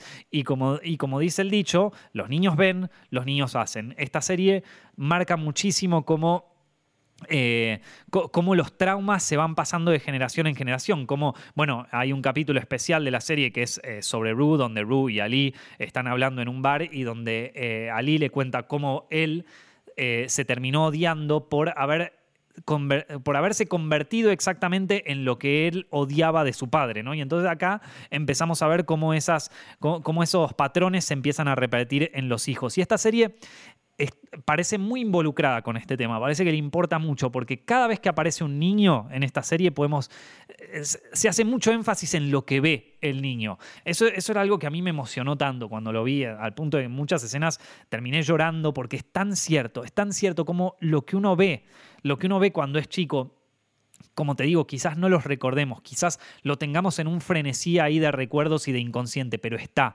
está ahí. Y entonces en la mirada de esos niños vos podés ver un poco cómo de a poco se va disolviendo la inocencia, cómo de a poco se, se va perdiendo la inocencia de ese chico. Y creo que, eh, una, a ver, que, se ve en todos los backstories de los personajes, ¿no? Que tenemos ese traveling in hacia, hacia Cassie o hacia Nate o hacia todo, donde podemos ver cómo este chico va perdiendo la inocencia, la va nada, se, le va, se, le va, erosionando de a poco con las cosas que termina viendo, pero donde más se ve y donde más potente para mí fue es en la escena donde, donde Fesco, el, vendedor de drogas, eh, va a robarle el dinero al médico este y justo sale el niño y el niño se queda ahí mirando y vos decís, claro, este chico está jugado, ya de entrada, este, eh, pero ni siquiera, o sea, como que ves ahí la temática principal de la serie, ¿no? Que es como, bueno, una de las temáticas principales de la serie, que es como los traumas se van viendo, se van llevando a través de generaciones por culpa de, de, lo que se ve y de lo que se intuye y que a veces está fuera del control de la gente. ¿Vieron? Como que a veces está fuera de control eso. No se puede evitar, simplemente ocurrió. Y un evento así pequeño puede, puede cambiar totalmente la visión que un niño tiene sobre su padre, ¿no? Porque quizás su hijo siempre veía a un padre como un médico así, todo... Eh, eh, importante, fuerte y qué sé yo, y de repente lo ve siendo, eh, bueno, siendo humillado casi por, eh, por este ladrón que, bueno, que es Fesco, ¿no? Eh, lo mismo que le pasa a Nate con su padre, cuando él ve los videos de, su padre en, la computadora, de repente él tenía una idea de lo que era su padre y de lo que es una figura masculina y de lo que es la masculinidad que de repente se empieza a, a, fundir con, con la realidad oscura que es el secreto este de su padre, ¿no? Bueno, eh, otro tema importante que está va, temas que a mí me parecieron interesantes de la serie o de cómo la trata es eh, el tema de el tema del uso de Internet. Cinematográficamente me encanta cómo esta serie utiliza el Internet, cómo se nos muestra el Internet, porque vieron, eh, mostrar la interacción de un personaje con el Internet en una serie y en una película o en cualquier cosa audiovisual es complicada. Ya lo vimos en otras series, cómo se hace el tema para recibir o mandar mensajes, que es el texto sobre la pantalla, ese tipo de cosas, me parece que son convenciones que ya medio se están aceptando. Sin embargo, eh, en esta serie todos usan el Internet, en esta serie el Internet está presente todo el tiempo. Rue eh, al principio de todo revisa cómo pasar los test de drogas por internet. No, no es que se lo pide a alguien que le enseñe ni nada. Em, los nudes de Cassie cuando se los manda a los chicos, que, es como que aparecen ahí mientras lo están mirando, eh, el porno para aprender a tener sexo, ¿no? que es como que dicen, bueno, eh, ¿por qué eh, McKay se, se, folló así o, se cogió así a Cassie? Por, porque él aprendió a tener sexo por el porno, ¿no? porque no, no tiene, nadie más le enseñó a tener sexo que, que las cosas porno que él veía. Después tenemos la charla, bueno, esto que es medio al estilo Brian de Palma, ¿no? La, cámara partida, la pantalla partida de mientras Jules y Nate están hablando ahí, están, se están mandando textos y Jules no sabe muy bien quién es este tipo, pero Nate sí sabe quién es ella, entonces es como que tienen toda esta, toda esta charla ahí eh, con, con pantalla partida, eso también me pareció como, nada, son todas ideas de cómo, de cómo pensar el Internet a nivel cinematográfico que a mí me gustó mucho. O por ejemplo cuando Kat descubre los comentarios en su video filtrado, ¿no? Cuando ella eh, primero está eh, totalmente triste por eh, cómo, cómo, se filtró el video y lo quiere sacar a todo, pero de repente empieza a ver los comentarios y ve ahí que como, che, le gustó, che, yo soy sexualmente atractiva, o sea que quizás, y, em, y empieza como ahí a, a descubrir su sexualidad a través de los comentarios en, estos videos y ahí decide como convertirse en una dominatrix BDSM eh, online. Y y bueno, y termina, eh, y, termina haciendo esto, ¿no? Como, como, los comentarios ahí que van apareciendo y después el contraplano de Kat, me pareció que estaba muy bueno. Y bueno, cuando Maddie descubre las fotos en el, en el teléfono móvil de, Nate, ahí también lo mismo. Tenemos el, swipe para arriba, la, contraseña que pone y todo también, de nuevo, hecho de una manera cinematográfica que me parece que, nada, son distintas opciones de, bueno, a ver cómo pensamos el Internet. Eh, la interacción en Internet de personajes. Porque el Internet y, y lo digital está muy metido en la vida de estos personajes, entonces tenemos que hacer que de alguna manera funcione cinematográficamente. Creo que está muy bien hecho. Eh, otra cosa sí que, me gusta es, eh, bueno, quizás una de las cosas que más me gusta de esta serie es que nos cuenta la experiencia de los adolescentes sin ningún tipo de filtro y sin ningún tipo de juicio moral. Al punto de que nos muestra personajes que están verdaderamente hechos mierda, o sea, personajes que exploran tabúes, exploran drogas, exploran cosas que con las que, bueno, normalmente uno podría decir, bueno, en internet dirían, esto me parece un poco problemático que toquen este tema. Bueno, eh, son temas reales, son temas reales que viven adolescentes, que es jodido de ver, sí, es difícil ver la escena, por ejemplo, de Jules con el padre de, Nate, es difícil de ver, es una escena... Eh, es, una escena jodida, pero, pero es una escena que, forma parte de una realidad. Y que, y que, estas cosas existen, ¿vieron? sí, es problemático. Bueno, sí, claro que es problemático, pero a ver, eh, que vos querés tener toda una versión vainilla, una versión Marvel de, lo que es eh, la vida adolescente, ¿no? Esta, es una versión cruda, es una versión crudísima, al punto a veces que vos decís como, bueno, quizás esto ya es demasiado, pero bueno, a ver, es una serie de televisión. Digo, no, no, no creo que todos los adolescentes pasen por tanto frenesí emocional como pasan estos personajes, pero sí es verdad que todos... Eh, o, sea, o nos ocurrió en algún momento de nuestra adolescencia algún evento fuerte, o por lo menos habremos escuchado de otros amigos que les pasó. Yo he ido a discotecas cuando era joven, cuando, cuando era joven, cuando, cuando era adolescente, cuando tenía 15, 15, incluso 14 años yo he salido a discotecas, que claro, vos decís como, ¿y qué hacías vos en una discoteca tan, a tales horas de la noche? ¿Y por qué estabas ahí? Y ¿Y por qué te pasó lo que pasó? Porque, a ver, eh, me, he enrollado con gente y todo teniendo esa edad y, yo parecía un niño en aquel momento. Y, sin embargo, a ver, que, sí, que puedo tener recuerdos medio bizarros, medio, medio extraños, pero, pero bueno, era algo que, que pasó y que y, que ocurrió y que en, ese momento yo decía, bueno, me gustaría saber cómo es ir a una fiesta a los 15 años, ¿viste? Me gustaría saber cómo es ir a una discoteca. Era, era cosas que nos, nos llamaban la atención de chicos. Me gustaría descubrirme un poco a mí mismo en situaciones así más riesgosas, ¿viste? Y es, y es algo que, que pasa por la cabeza de todo adolescente. Sí, a cualquier persona y a cualquier padre sobre todo le gustaría que su hijo no pase por situaciones arriesgadas. Pero lamentablemente son cosas que ocurren, va, lamentablemente son cosas que ocurren y, nos, y nos forma como personas. Eh, hay muchos chicos que a los 15 años han tenido su primera experiencia con drogas, con drogas fuertes. Yo por suerte no, pero he conocido gente que sí. Hay chicos que han tenido sus experiencias eh, eh, sexuales a muy temprana edad eh, y, hay, y son cosas que ocurren y que seguirán ocurriendo y que por más de que ahora nosotros no, seamos adultos y ahora tengamos una visión más adulta y más responsable, si se quiere, de todo esto, los adolescentes son así. Y esta serie me gusta que lo trata sin ningún tipo de, de juicio moral, como esto que están haciendo es algo que está mal, ¿vieron? Es algo que, que les va a doler a los personajes. Eh, es algo que los, va, que los va a afectar, pero el director no lo mira como, como algo eh, imperdonable. Porque si no, claro, e, eso al contrario alimentaría más la, la, ansiedad y la depresión de estos personajes. De nuevo, volvemos a la charla que tiene Rue con, con Ali en ese episodio especial, en donde sí, los personajes hacen cometen actos que quizás sean imperdonables o cometen actos de los cuales ellos están avergonzados o que los afectan profundamente o incluso podríamos decir cometen actos que los convirtieron en víctimas de algo terrible. Pero existe la posibilidad de salir de ahí y existe la posibilidad de la redención y existe la posibilidad de autoconocimiento a través de eso, ¿no? Y eso, eh, de nuevo, es como que volvemos a la época de la ultraprotección, de nuevo, esta, esta sobreprotección extrema fue lo que les causó en principio todas estas ansiedades y de nuevo volvemos a una visión paternalista de no se debería mostrar esto, se tendría que mostrar que esto está mal. Primero, la serie es una serie adulta, no es una serie para que la vean adolescentes. O sea, sí, yo cuando era chico, cuando tenía 14, 15 años vi El Padrino.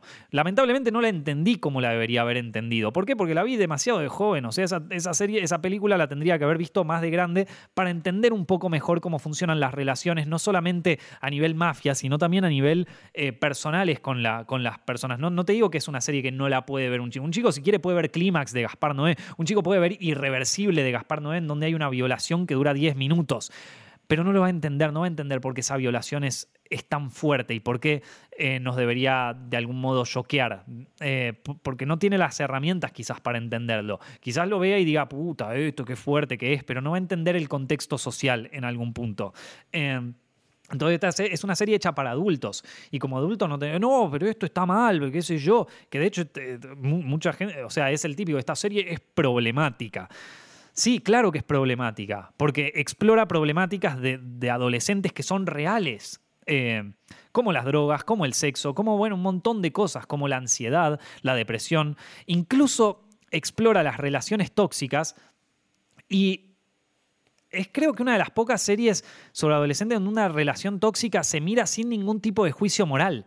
El personaje de Maddie y Nate tienen una relación toxicísima de un lado y del otro, ¿no? Porque los dos son manipuladores, los dos son personas terribles. Nate quizás es la persona que, que exterioriza esta, esta frustración y esta manipulación a través de la violencia y quizás por eso eh, se ha visto más eh, como, más un personaje eh, detestable, pero Maddie también es bastante, o sea, e, ella también es súper manipuladora y es una villana también. Eh, y esta relación tóxica está vista de una manera en donde es real, en donde, mirá, estos, estos pobres chicos están metidos en una cosa que es jodida, que es difícil, y no lo ven como vos sos el malo, yo soy la víctima, tengo que estar así y yo debería comportarme así como si fuera un hilo de Twitter. No, no, no. Esto, o sea, acá tenés la realidad. Esto, esto es lo que vos ves en Twitter, ¿no? Que yo fui una víctima de abuso, de qué sé yo, y, y este es el malo y este es el bueno y las cosas son blancas y las cosas son negras. No, acá, amigo, es, esta es la realidad. Esto no es lo que ves en Internet. Acá lo tenés planteado como es. Es jodido, es difícil y no es tan simple como él es el bueno y él es el malo en una relación tóxica. Y no es tan simple como él me maltrata y yo me tengo que alejar de él. Por, por eso a, veces Mucha gente se pregunta cómo esta persona que es tan fuerte y que qué sé yo no pudo dejar a este tipo que la maltrataba y que y todo esto, esto otro. Bueno, porque no es tan simple porque no es tan simple como, bueno, déjalo, bueno, no te das cuenta de que te maltrata. Yo una, tengo una amiga eh, con, la que yo me llevo muy bien, pero eh, que además tiene un pensamiento radicalmente feminista y es súper radical con las cosas que postea en su Instagram y qué sé yo, y sin embargo es una persona que constantemente ha caído en relaciones ultra tóxicas, como que siempre elige al tipo que odia dentro de su doctrina feminista, ¿no? Es como que, mirá, vos hablás mucho de esto, pero, pero finalmente, ¿cómo es que terminás con toda esta gente? Y si ya lo sabes, es que Nico, no es tan simple, no es tan simple como este es el malo y este es el bueno. La, vida no es una serie de, de eh, de, funciones matemáticas en donde eh, por A y por B yo tengo que entender C y porque yo soy eh, ultra feminista y creo en el empoderamiento de la mujer no quiere decir que yo tenga mis propias falencias y mis propios problemas que quizás estoy tratando de exteriorizar con esta ideología desde mi punto de vista ya casi radicalizada en algunos puntos, en el sentido de que para ellas yo soy el culpable de absolutamente todos los males de la Tierra, y sin embargo termino cayendo en esto. Entonces, ¿Cómo, ¿Cómo, ocurre esto? O sea, ¿cómo, ¿cómo pasa esto? Bueno, es porque no es tan simple. Las relaciones humanas, el comportamiento humano no es tan simple. No es que yo me voy a despertar todos los días pensando en que me gusta el café. Quizás un día no me gusta. O quizás un día me despierto pensando, ¿sabes qué? Hoy en vez de tomar café quiero tomar un té. ¿Por qué? No sé. No hay una respuesta para todo en la vida. Y tampoco hay una respuesta para todo en las relaciones humanas. Y me gusta mucho cómo esta serie se, se plantea eso sin juzgar a ninguno de los personajes, sin juzgar ninguna de las acciones de los personajes. Ahora, dejando un poco de lado el tema serio de esto, o sea, el tema más como jodido si se quiere, hay algunas cosas bizarras de esta serie que me gustaron mucho. Como les dije cuando hablamos sobre la música, hay cosas de, la serie en sí que, son medio extrañas, que son medio bizarras, que quizás podríamos asociar con una eh, película de serie B o con algo más de explotación, pero que sin embargo a mí me parecen fantásticas y que me encanta eh, eh, esos toques de surrealismo, esos toques de bizarreada que le agrega el director y el guionista, bueno, que es básicamente la misma persona que creo que funcionan súper bien. Por un lado, tenemos al principio de la historia al niño este que vende drogas, que, que el que sabe sobre Bitcoin, el que ya quiere pagar su propio departamento, eh, el, vos querés ser tu propio jefe, ¿viste? Pero versión, versión niño de 7 años, eso es tremendo.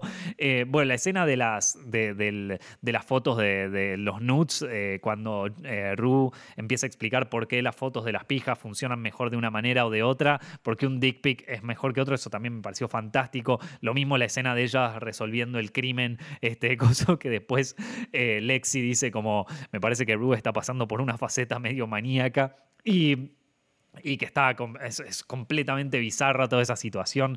Eh, después también, eh, como eh, esto de algunas cosas poco realistas, ¿no? Como la, la iluminación sobreestilizada en algunas escenas, o incluso cosas que no tienen mucho sentido en sí, pero porque son adolescentes, ¿no? O sea, eh, el trato de la autoridad, vieron como, eh, la autoridad, e, sobre todo la autoridad institucional en esta serie, es más una herramienta que utilizan los adolescentes que algo como algo real, viste, una figura de autoridad. Nate, por ejemplo, usa la autoridad, usa la policía como, como figura de extorsión todo el tiempo, viste, le dice a Jules, voy a mandar estas fotos a la policía, te voy a acusar con la policía. La policía en este caso es una herramienta para generar generar el mal, no es una herramienta de justicia ni nada, es una herramienta que usan los adolescentes para...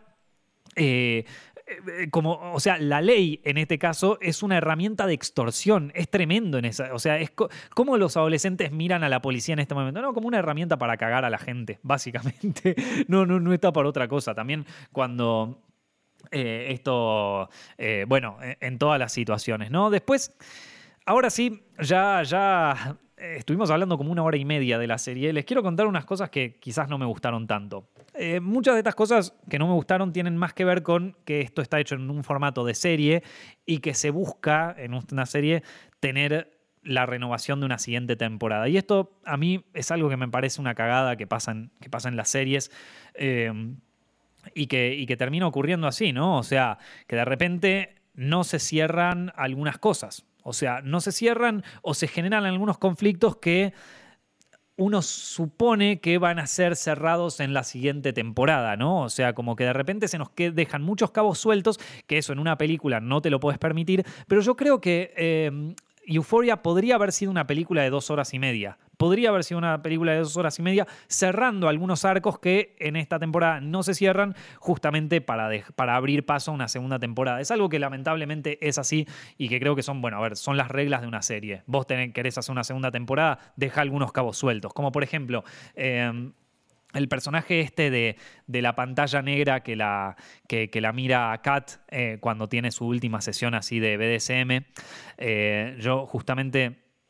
Bueno, conozco gente que hace esto, que hace eh, sex cam y toda esa historia, y me dijeron, claro, esto, esto de que le compró todo el wishlist de, de Amazon, me dicen, es en realidad eh, para los que trabajamos en esto a veces es, una, es una herramienta de estafa, ¿sí? O sea, a veces te compran todo el wishlist de Amazon y después lo cancelan después de hacerte esta, esta videollamada. Eh, para simplemente verte. Y, y, lo que me decían que era muy probable es que este tipo le hizo esa estafa a Kat posiblemente para que ella se desnudara frente a él y para poder extorsionarla después con, con algo, ¿vieron? Para poder extorsionarla. Es una...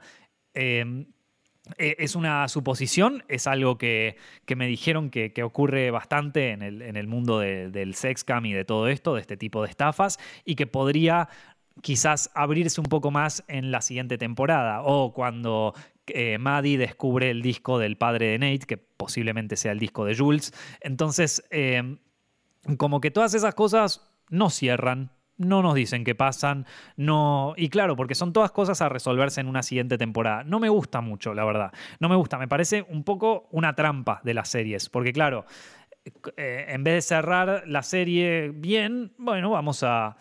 Vamos a dejar algunos cabos sueltos o algunas cosas que no podemos explicar, algunas cosas que ni siquiera, eh, que son er, verdaderos errores del guion. Eh, bueno, se va a resolver en la próxima temporada. No, bueno, es, es que no, e, esas, pero ya entiendo, son las reglas de una serie, eh, lamentablemente.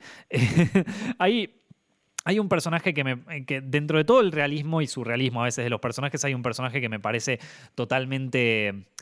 Eh, eh, como que me parece más este personaje me parece más una, herramienta para contar un conflicto externo que un personaje en sí, que es el pobre surfer este que, Nate lo utiliza como chivo expiatorio para absolutamente todo, que lo amenaza con que eh, lo va a denunciar a la policía, que después le dice necesito que reportes este crimen. El surfer este no tiene absolutamente ningún tipo de... Eh, de personalidad, no tiene ningún tipo de eh, nada. O sea, es un personaje que ah, es como si yo te dijera el Deux Ex Máquina de, Nate. ¿Vieron? Es un personaje que va a hacer siempre lo que Nate le dice. ¿Por qué? Porque en la primera lo cagó a palos, en la segunda lo vuelve a amenazar. Es como que decís, este personaje, ¿por, ¿por qué no... Eh, o no se aleja de la ciudad o no se va de la ciudad, si digo es un personaje que vive solo, que qué sé yo, que está siendo amenazado, que toda la historia, bueno, que se mude a otra ciudad, por ejemplo, o que, tome las medidas para que este tipo no lo siga acosando, ¿viste? Para que Nate no lo siga acosando. es un personaje totalmente reactivo y sumiso a lo que le pide Nate. No, no hace absolutamente nada, ¿no? O sea, es como que todo el tiempo vos decís, bueno, ¿cuándo, ¿cuándo se va a vengar este surfer? ¿O cuándo va a decir como, bueno, yo ya tuve suficiente de esta mierda, lo voy a mandar todos a cagar o voy a hacer algo, ¿vieron? Eh, nada, me pareció un personaje que está hecho para que avance. O sea, está, está armado como, como si yo te dijera, es como como una herramienta, no es un personaje, es una herramienta de, Nate. No, no es. Eh, ni, siquiera tiene personalidad, no tiene nada, es una herramienta. Y, yo creo que cuando uno introduce un personaje en una historia, sobre todo una historia tan densa en cuanto a la, tridimensionalidad de los personajes, creo que podrían darle una personalidad a este personaje que, obviamente, el director o el guionista me pueden decir tranqui, lo dejamos para la siguiente temporada. Ok, bueno, está bien, así que es como que no puedes criticar nada. Em, pero bueno, eh, después, a ver, otra, otra, cosa que no me gustó tanto, eh, que no se muestre lo atractivo de los excesos. ¿Vieron? O sea, si, vos ves esta serie, vos eh, es como que el director y el, o sea, el guion, todo apunta a que nosotros ya sabemos por qué estos personajes, por qué Rue se droga, por ejemplo, o ya es como que entendemos lo atractivo del exceso de las drogas. No, no se muestra en ningún momento a Rue eh, teniendo una. Eh, es como percibiéndose mejor gracias a las drogas, sino que al contrario, la vemos como cada vez caer más y más. O sea, la vemos desde una cosa distante. ¿no? No, por ejemplo, en El Lobo de Wall Street, ¿vieron eh, la peli de Scorsese? Nosotros vemos cómo las drogas afectan a este personaje y cómo lo empiezan a enviar en una espiral total de excesos y que finalmente se va a convertir en su perdición. Pero en el Lobo de Wall Street, Martin Scorsese nos muestra cuál es el atractivo de estas drogas y por qué los personajes se drogaban tanto. Porque eh, los hacía sentir poderosos, los hacía sentir héroes, los hacía sentir eh, todo, bueno, todas las inseguridades que ellos tenían se, se exacerbaban por el, por el, uso de las drogas. Entonces, y en esta, en esta serie nosotros tenemos un personaje que en cuanto al uso de las drogas se, ve como externo, se ve como, bueno, estas drogas me duermen, estas drogas me anestesian, me coso, pero no, en ningún momento vemos como Rue se siente más... Eh, o sea, se siente como un personaje más fuerte o se siente como un personaje más... Eh, como más segura de sí misma gracias a las drogas, que es un poco a ver lo que hacen estas cosas, que te hacen sentir como una falsa seguridad, ¿no? Y que te convierten en una persona de mierda, como en el logo de Wall Street, ¿vieron? Entonces, yo creo que al no mostrar los... Eh, los, los, atractivos de, esto, de estos excesos, se nos pierde una parte de la historia y en algún punto nos cuesta conectar capaz con los personajes porque decís, Ru, ¿por qué, ¿por qué estás haciendo esto otra vez? ¿Por qué estás cayendo en esto otra vez? Y mira, te voy a mostrar por qué, ¿viste? Y, eso no, no, no se termina mostrando. Sí podemos ver la depresión de Ru, sí podemos ver la ansiedad de Ru, pero no podemos ver cómo las drogas, por lo menos por un momento, la la, sacan de eso, ¿vieron? O por un momento la convierten en un personaje más proactivo, ¿no? Que creo que esta es otra de las, de las fallas que tiene la serie y es uno de los, de, de, para mí las cosas con las que no termino de conectar con la serie, que es que eh, no hay... Eh, el único problema que acosa a estos chicos o que acosa a estos adolescentes son ellos mismos, ¿sí? O sea, eh, no hay ningún tipo de problema externo, salvo quizás, bueno, eh, la escena donde, donde aparece este mafioso de las drogas que le ofrece esto a Rue y que se lo toma, pero nunca hay un conflicto externo, nunca hay un conflicto... Eh, Digo, incluso no, hay un conflicto entre los personajes, ¿no? O sea, no hay, no hay un, eh, quizás el único conflicto externo principal, si se quiere, es el conflicto que hay entre Nate eh, y Jules y cómo esto no le cierra y todo ese misterio que se inventa Rue y toda la historia. Pero no hay, no hay un conflicto externo que afecte a los personajes. Siempre el conflicto principal es, es interno, es como yo y mi personaje con la ansiedad, pero no hay, no hay ningún objetivo, no hay, o sea, no hay una eh, una cosa externa que los mueva un poco, eh, o terminar el año escolar, o hacer, eh, no sé, qué sé yo, o, ser mejor, o alguien, un personaje que les haga bullying, o no, no hay, no hay una, una, situación externa que, afecte a los personajes. El problema que tienen los personajes es con ellos mismos, es con tratar de entenderse. Pero incluso los problemas externos más fuertes se resuelven de una manera, de una manera suave, simple, eh, sin dar muchas vueltas. Entonces es como que el torbellino principal está en la personalidad. Digo, por ejemplo, eh, no, no, hay, no, hay, situaciones, o sea, se, se, perciben situaciones de bullying en la, en la serie, pero ningún personaje está afectado directamente por ellas. Es como que siempre son afectaciones indirectas. O, a ningún personaje le afecta fuerte, por ejemplo, cuando se filtra el video de Kat. Sí, la vemos preocupada y qué sé yo, pero de enseguida pasamos a la siguiente etapa de, bueno, voy a hacer esto con Internet. Es como que eh, en algún punto no hay factores externos que, que, que generen conflictos. Y eso a veces es complicado, ¿vieron? Para, para para mantener la serie así a flote en algunas escenas y, y, por eso creo que también la serie termina siendo tan dispersa, porque tenemos escenas dispersas en donde en realidad no pasa nada, en donde el conflicto principal es me tiré a la, piscina porque estoy pasada de alcohol y porque quiero trabar mis problemas. Bueno, pero ¿cuál es el problema? ¿Te podés ahogar? Eh, van a venir, eh, ¿Va a venir un personaje y te va a pegar? No sé, es como que esos problemas no existen. No, no, no. El problema es conmigo mismo. Me, da ansiedad caerme al agua, ¿viste? es como el, el, meme ese del perrito, ¿viste? Como, bueno, eh, tocar esta planta me da ansiedad. Es como que. Eh, y, entonces hay veces donde uno verdaderamente es como que no puede conectar con el conflicto de la historia. Muchas veces sí, pero muchas veces no. Entonces yo creo que le hubiera venido bien a la serie tener un par por lo menos de conflictos externos, ¿no? o de cosas externas que afecten visiblemente a los protagonistas, ¿no? Eh, que bueno, también me pueden decir si, bueno, muchas de estas cosas quedan abiertas para la siguiente temporada. Ok, ok, está bien. Em, quizás el único conflicto externo es, eh, sí, lo de Nate, o, cuando, o bueno, la escena de Jules con el padre de Nate. Pero listo, ya está. Incluso hay escenas donde vos pensás, uy, esto va a terminar en, un quilombo fuerte. Por ejemplo, cuando el enfrentamiento entre Jules y Nate en donde directa, en donde uno se imagina, uy, esto va a terminar mal, en, ahí en el lago, porque hay una tensión terrible, pero queda, pero queda en tensión nada más y se, y se disipa. Y después nos quedamos con eh, el problema de, Jules ahí, la, historia, la, tristeza de Jules que le genera esto y, la frustración de Nate que le genera lo otro y listo, y ya está, y se terminó. Y es como que las palabras en esta serie, bueno, las palabras y lo que se dicen los personajes tienen más peso que lo que se hace, que lo que pasa. O sea, tenemos personajes que pasan por eh, relaciones sexuales furtivas y qué sé yo, pero lo verdaderamente, lo que verdaderamente los termina afectando es lo que dicen de ellos o lo que se habla o lo que coso. Es como que las palabras tienen más peso que las acciones muchas veces en esta serie.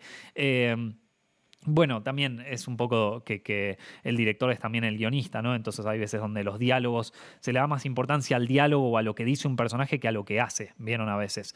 Em, esto, por ejemplo, se ve también la manipulación de Nate cuando Rue lo, confronta ahí en el, en, el, estacionamiento, ahí en el, en el último episodio, que, claro, que termina como, bueno, él le termina diciendo lo que él piensa y la totalmente la es, como que la, invalida totalmente, es como que la manipula totalmente y ella se queda sin poder decir nada y bueno, está bien, se pinchó acá, listo, ya está. Está bien, se va un poco el cliché de esto de que terminen todos mal y todos cagados a piñas, pero también es un poco como, bueno, a ver, las, palabras para estos personajes, la, palabra y, y los discursos tienen mucho más peso que las acciones y es fuerte eso.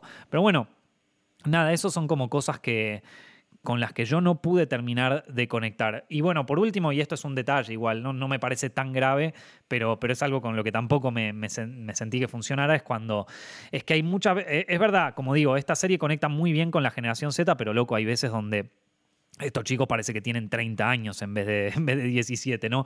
Por algunas cosas que dicen, por algunas ansiedades que tienen, o incluso por algunas cosas que hacen y todo, pero o sea, se nota a veces como como el eh, que, de repente venían hablando todo bien, parecen adolescentes y qué sé yo, y de pronto, epa, que estamos hablando como si tuvieras 30 años, amigo, que estás teniendo con charlas, hay, hay charlas que tienen los personajes entre ellos que yo jamás hubiera tenido con mis amigos cuando estábamos en el colegio, porque ya es como, bueno, ya llegaste a un nivel medio eh, trascendental o cosas así. De nuevo, también el poder del discurso, ¿no? A veces. Em, y también un poco el tema de, eh, bueno, eh, cosas también que, tienen que ver con el director, que es como la, que de repente todos estos personajes son cinéfilos, ¿no? O sea, que de repente todos estos personajes tienen un conocimiento cinematográfico impresionante, ¿no? Que me pareció poco realista. No me molesta tanto, no me molesta. Me gusta ver referencias cinematográficas cinematográficas, pero es como totalmente, eh, eso ya sí, es como que ya, viste, ¿cómo puede ser? Estos pibes no, no miran un solo youtuber o no miran un solo TikToker, estos chicos. No, ellos miran cine. O sea, de repente van a la fiesta de disfraces y una va disfrazada de Miss, eh, Miss 45, una película de Abel Ferrara de los 80. Eh, Lexi va disfrazada de Bob Ross. O sea, y Rue va disfrazada de Marlene Dietrich, que bueno, puede ser, pero casi va disfrazada de True Romance. O sea, ¿dónde, dónde nos podemos imaginar que un personaje como Cassie haya visto True Romance? O sea, déjate de joder, amigo. O sea, ¿dónde sacamos la idea de que un personaje como Nate eh, con con Maddie decidan una noche ver juntos Casino. A ninguno de estos dos personajes le interesaría por ninguna razón ver Casino. Verían 800 millones de películas antes de ver Casino, ¿vieron? O sea, ¿quién le recomendó Casino a Nate? ¿Quién le recomendó Casino a Maddie? O sea, ¿cómo van a ver, cómo estos dos personajes que vos me planteas van a ver Casino y que de repente Maddie diga, ah, yo me siento identificada con el personaje de, esta chica? O sea, eh, es como eh, sí, yo entiendo que al director le gusten las películas y entiendo lo tarantinesco de esto, pero vamos, que casi esté disfrazada de un personaje de True Romance, o sea, es como que ya eh, ahí ya es demasiado. Ahí me parece que es demasiado. Me parece que está bueno establecer referencias cinematográficas, pero quizás en el subtexto. O sea, ningún. Ya te digo, estos personajes no siguen, no les importa el cine. De hecho, hay estudios que se han hecho que, cada vez el cine o, la cinematografía o las series incluso son menos vistas por gente de generación Z y que están viendo más gente en YouTube, están viendo más gente en Internet, en, TikTok, en Instagram. Eh, pero ninguno de estos personajes es fan de un Instagramer, por ejemplo. Ninguno de estos personajes es fan de un TikToker o de alguna cosa así. No lo ven, no existe. Quizás se asoma un poquito en el personaje de Kat con su Tumblr y su historia y toda esa historia, pero, pero estos personajes son personajes que, que, a nivel audiovisual, ¿sí? a nivel de cultura audiovisual, siguen estando una generación atrás. ¿sí? Piensan como millennials o piensan como generación X. Y les gustan películas que, perdón, pero no veo adolescentes interesados por ese tipo de películas, menos a los adolescentes que nos plantean acá. Quizás Kat podría ser un personaje interesado en, el cine, quizás Rue podría ser un personaje interesado en el cine, quizás, eh, bueno, eh, Jules está muy interesada en el anime, eso se ve en varias escenas, eh, que eso, bueno, sí, es más realista, pero bueno, nada, como que es una parte que a mí me pareció un poco, nada, un poco como más una, una paja que se hacía el director y otra cosa. Bueno, chicos, estuvimos hablando casi dos horas sobre Euphoria, fuera de temporada, fuera de cosos, llegué tarde a la fiesta, pero bueno, nada, quería hablar un poco de esta serie con ustedes y dedicarle dos horas prácticamente. Así que nada, eh, espero que hayan disfrutado de este podcast, espero que eh, le haya divertido escucharlo. Yo, por mi parte, me divirtió mucho ver Euforia y espero, bueno, espero ansioso la, temporada 2, por más de que no sé si va a tener la misma fuerza ni, ni tanta cosa, ya te digo, a mí me hubiera gustado que esta serie terminara en la primera temporada y ya está, y se termine ahí. Porque bueno, porque ya saben cómo son las siguientes temporadas. Empieza a haber más presupuesto, el director pasa de ser director a ser productor ejecutivo y ya ni se preocupa por el proyecto, ya está pensando en otras cosas o pensando en el siguiente paso. Entonces, nada, como que ojalá, ojalá esté buena, pero de nuevo, es como que ya me imagino un futuro medio Stranger Things, donde la primera temporada fue una bomba y ya después empezó a, decaer con el tiempo. Eh, así que nada, eh, espero que este, que este podcast les haya divertido. Si les gustó, no se olviden que estamos en Spotify y en iTunes y voy a tratar de sacar podcast más seguido ahora que no tengo ninguna filmación ni nada. Tengo, tengo más tiempo para grabar estupideces como esta eh, y estar dos horas hablando. Pueden escuchar este podcast esporádicamente en su casa, mientras están desayunando, mientras están eh, haciendo algún trabajo para la universidad, mientras están trabajando, mientras están yendo al trabajo, mientras están entrenando en el gimnasio. Pueden hacerlo de la manera que quieran. Acá tienen dos horas para llenar sus oídos mientras están haciendo otra cosa. Espero que la pasen muy bien, que tengan una linda semana, que hayan tenido un lindo día si están escuchando esto a la noche o que eh, tengan un excelente día si están terminando de escuchar esto a la mañana. Mi nombre es Nicolás Amelio Ortiz y nos estamos viendo en el siguiente podcast.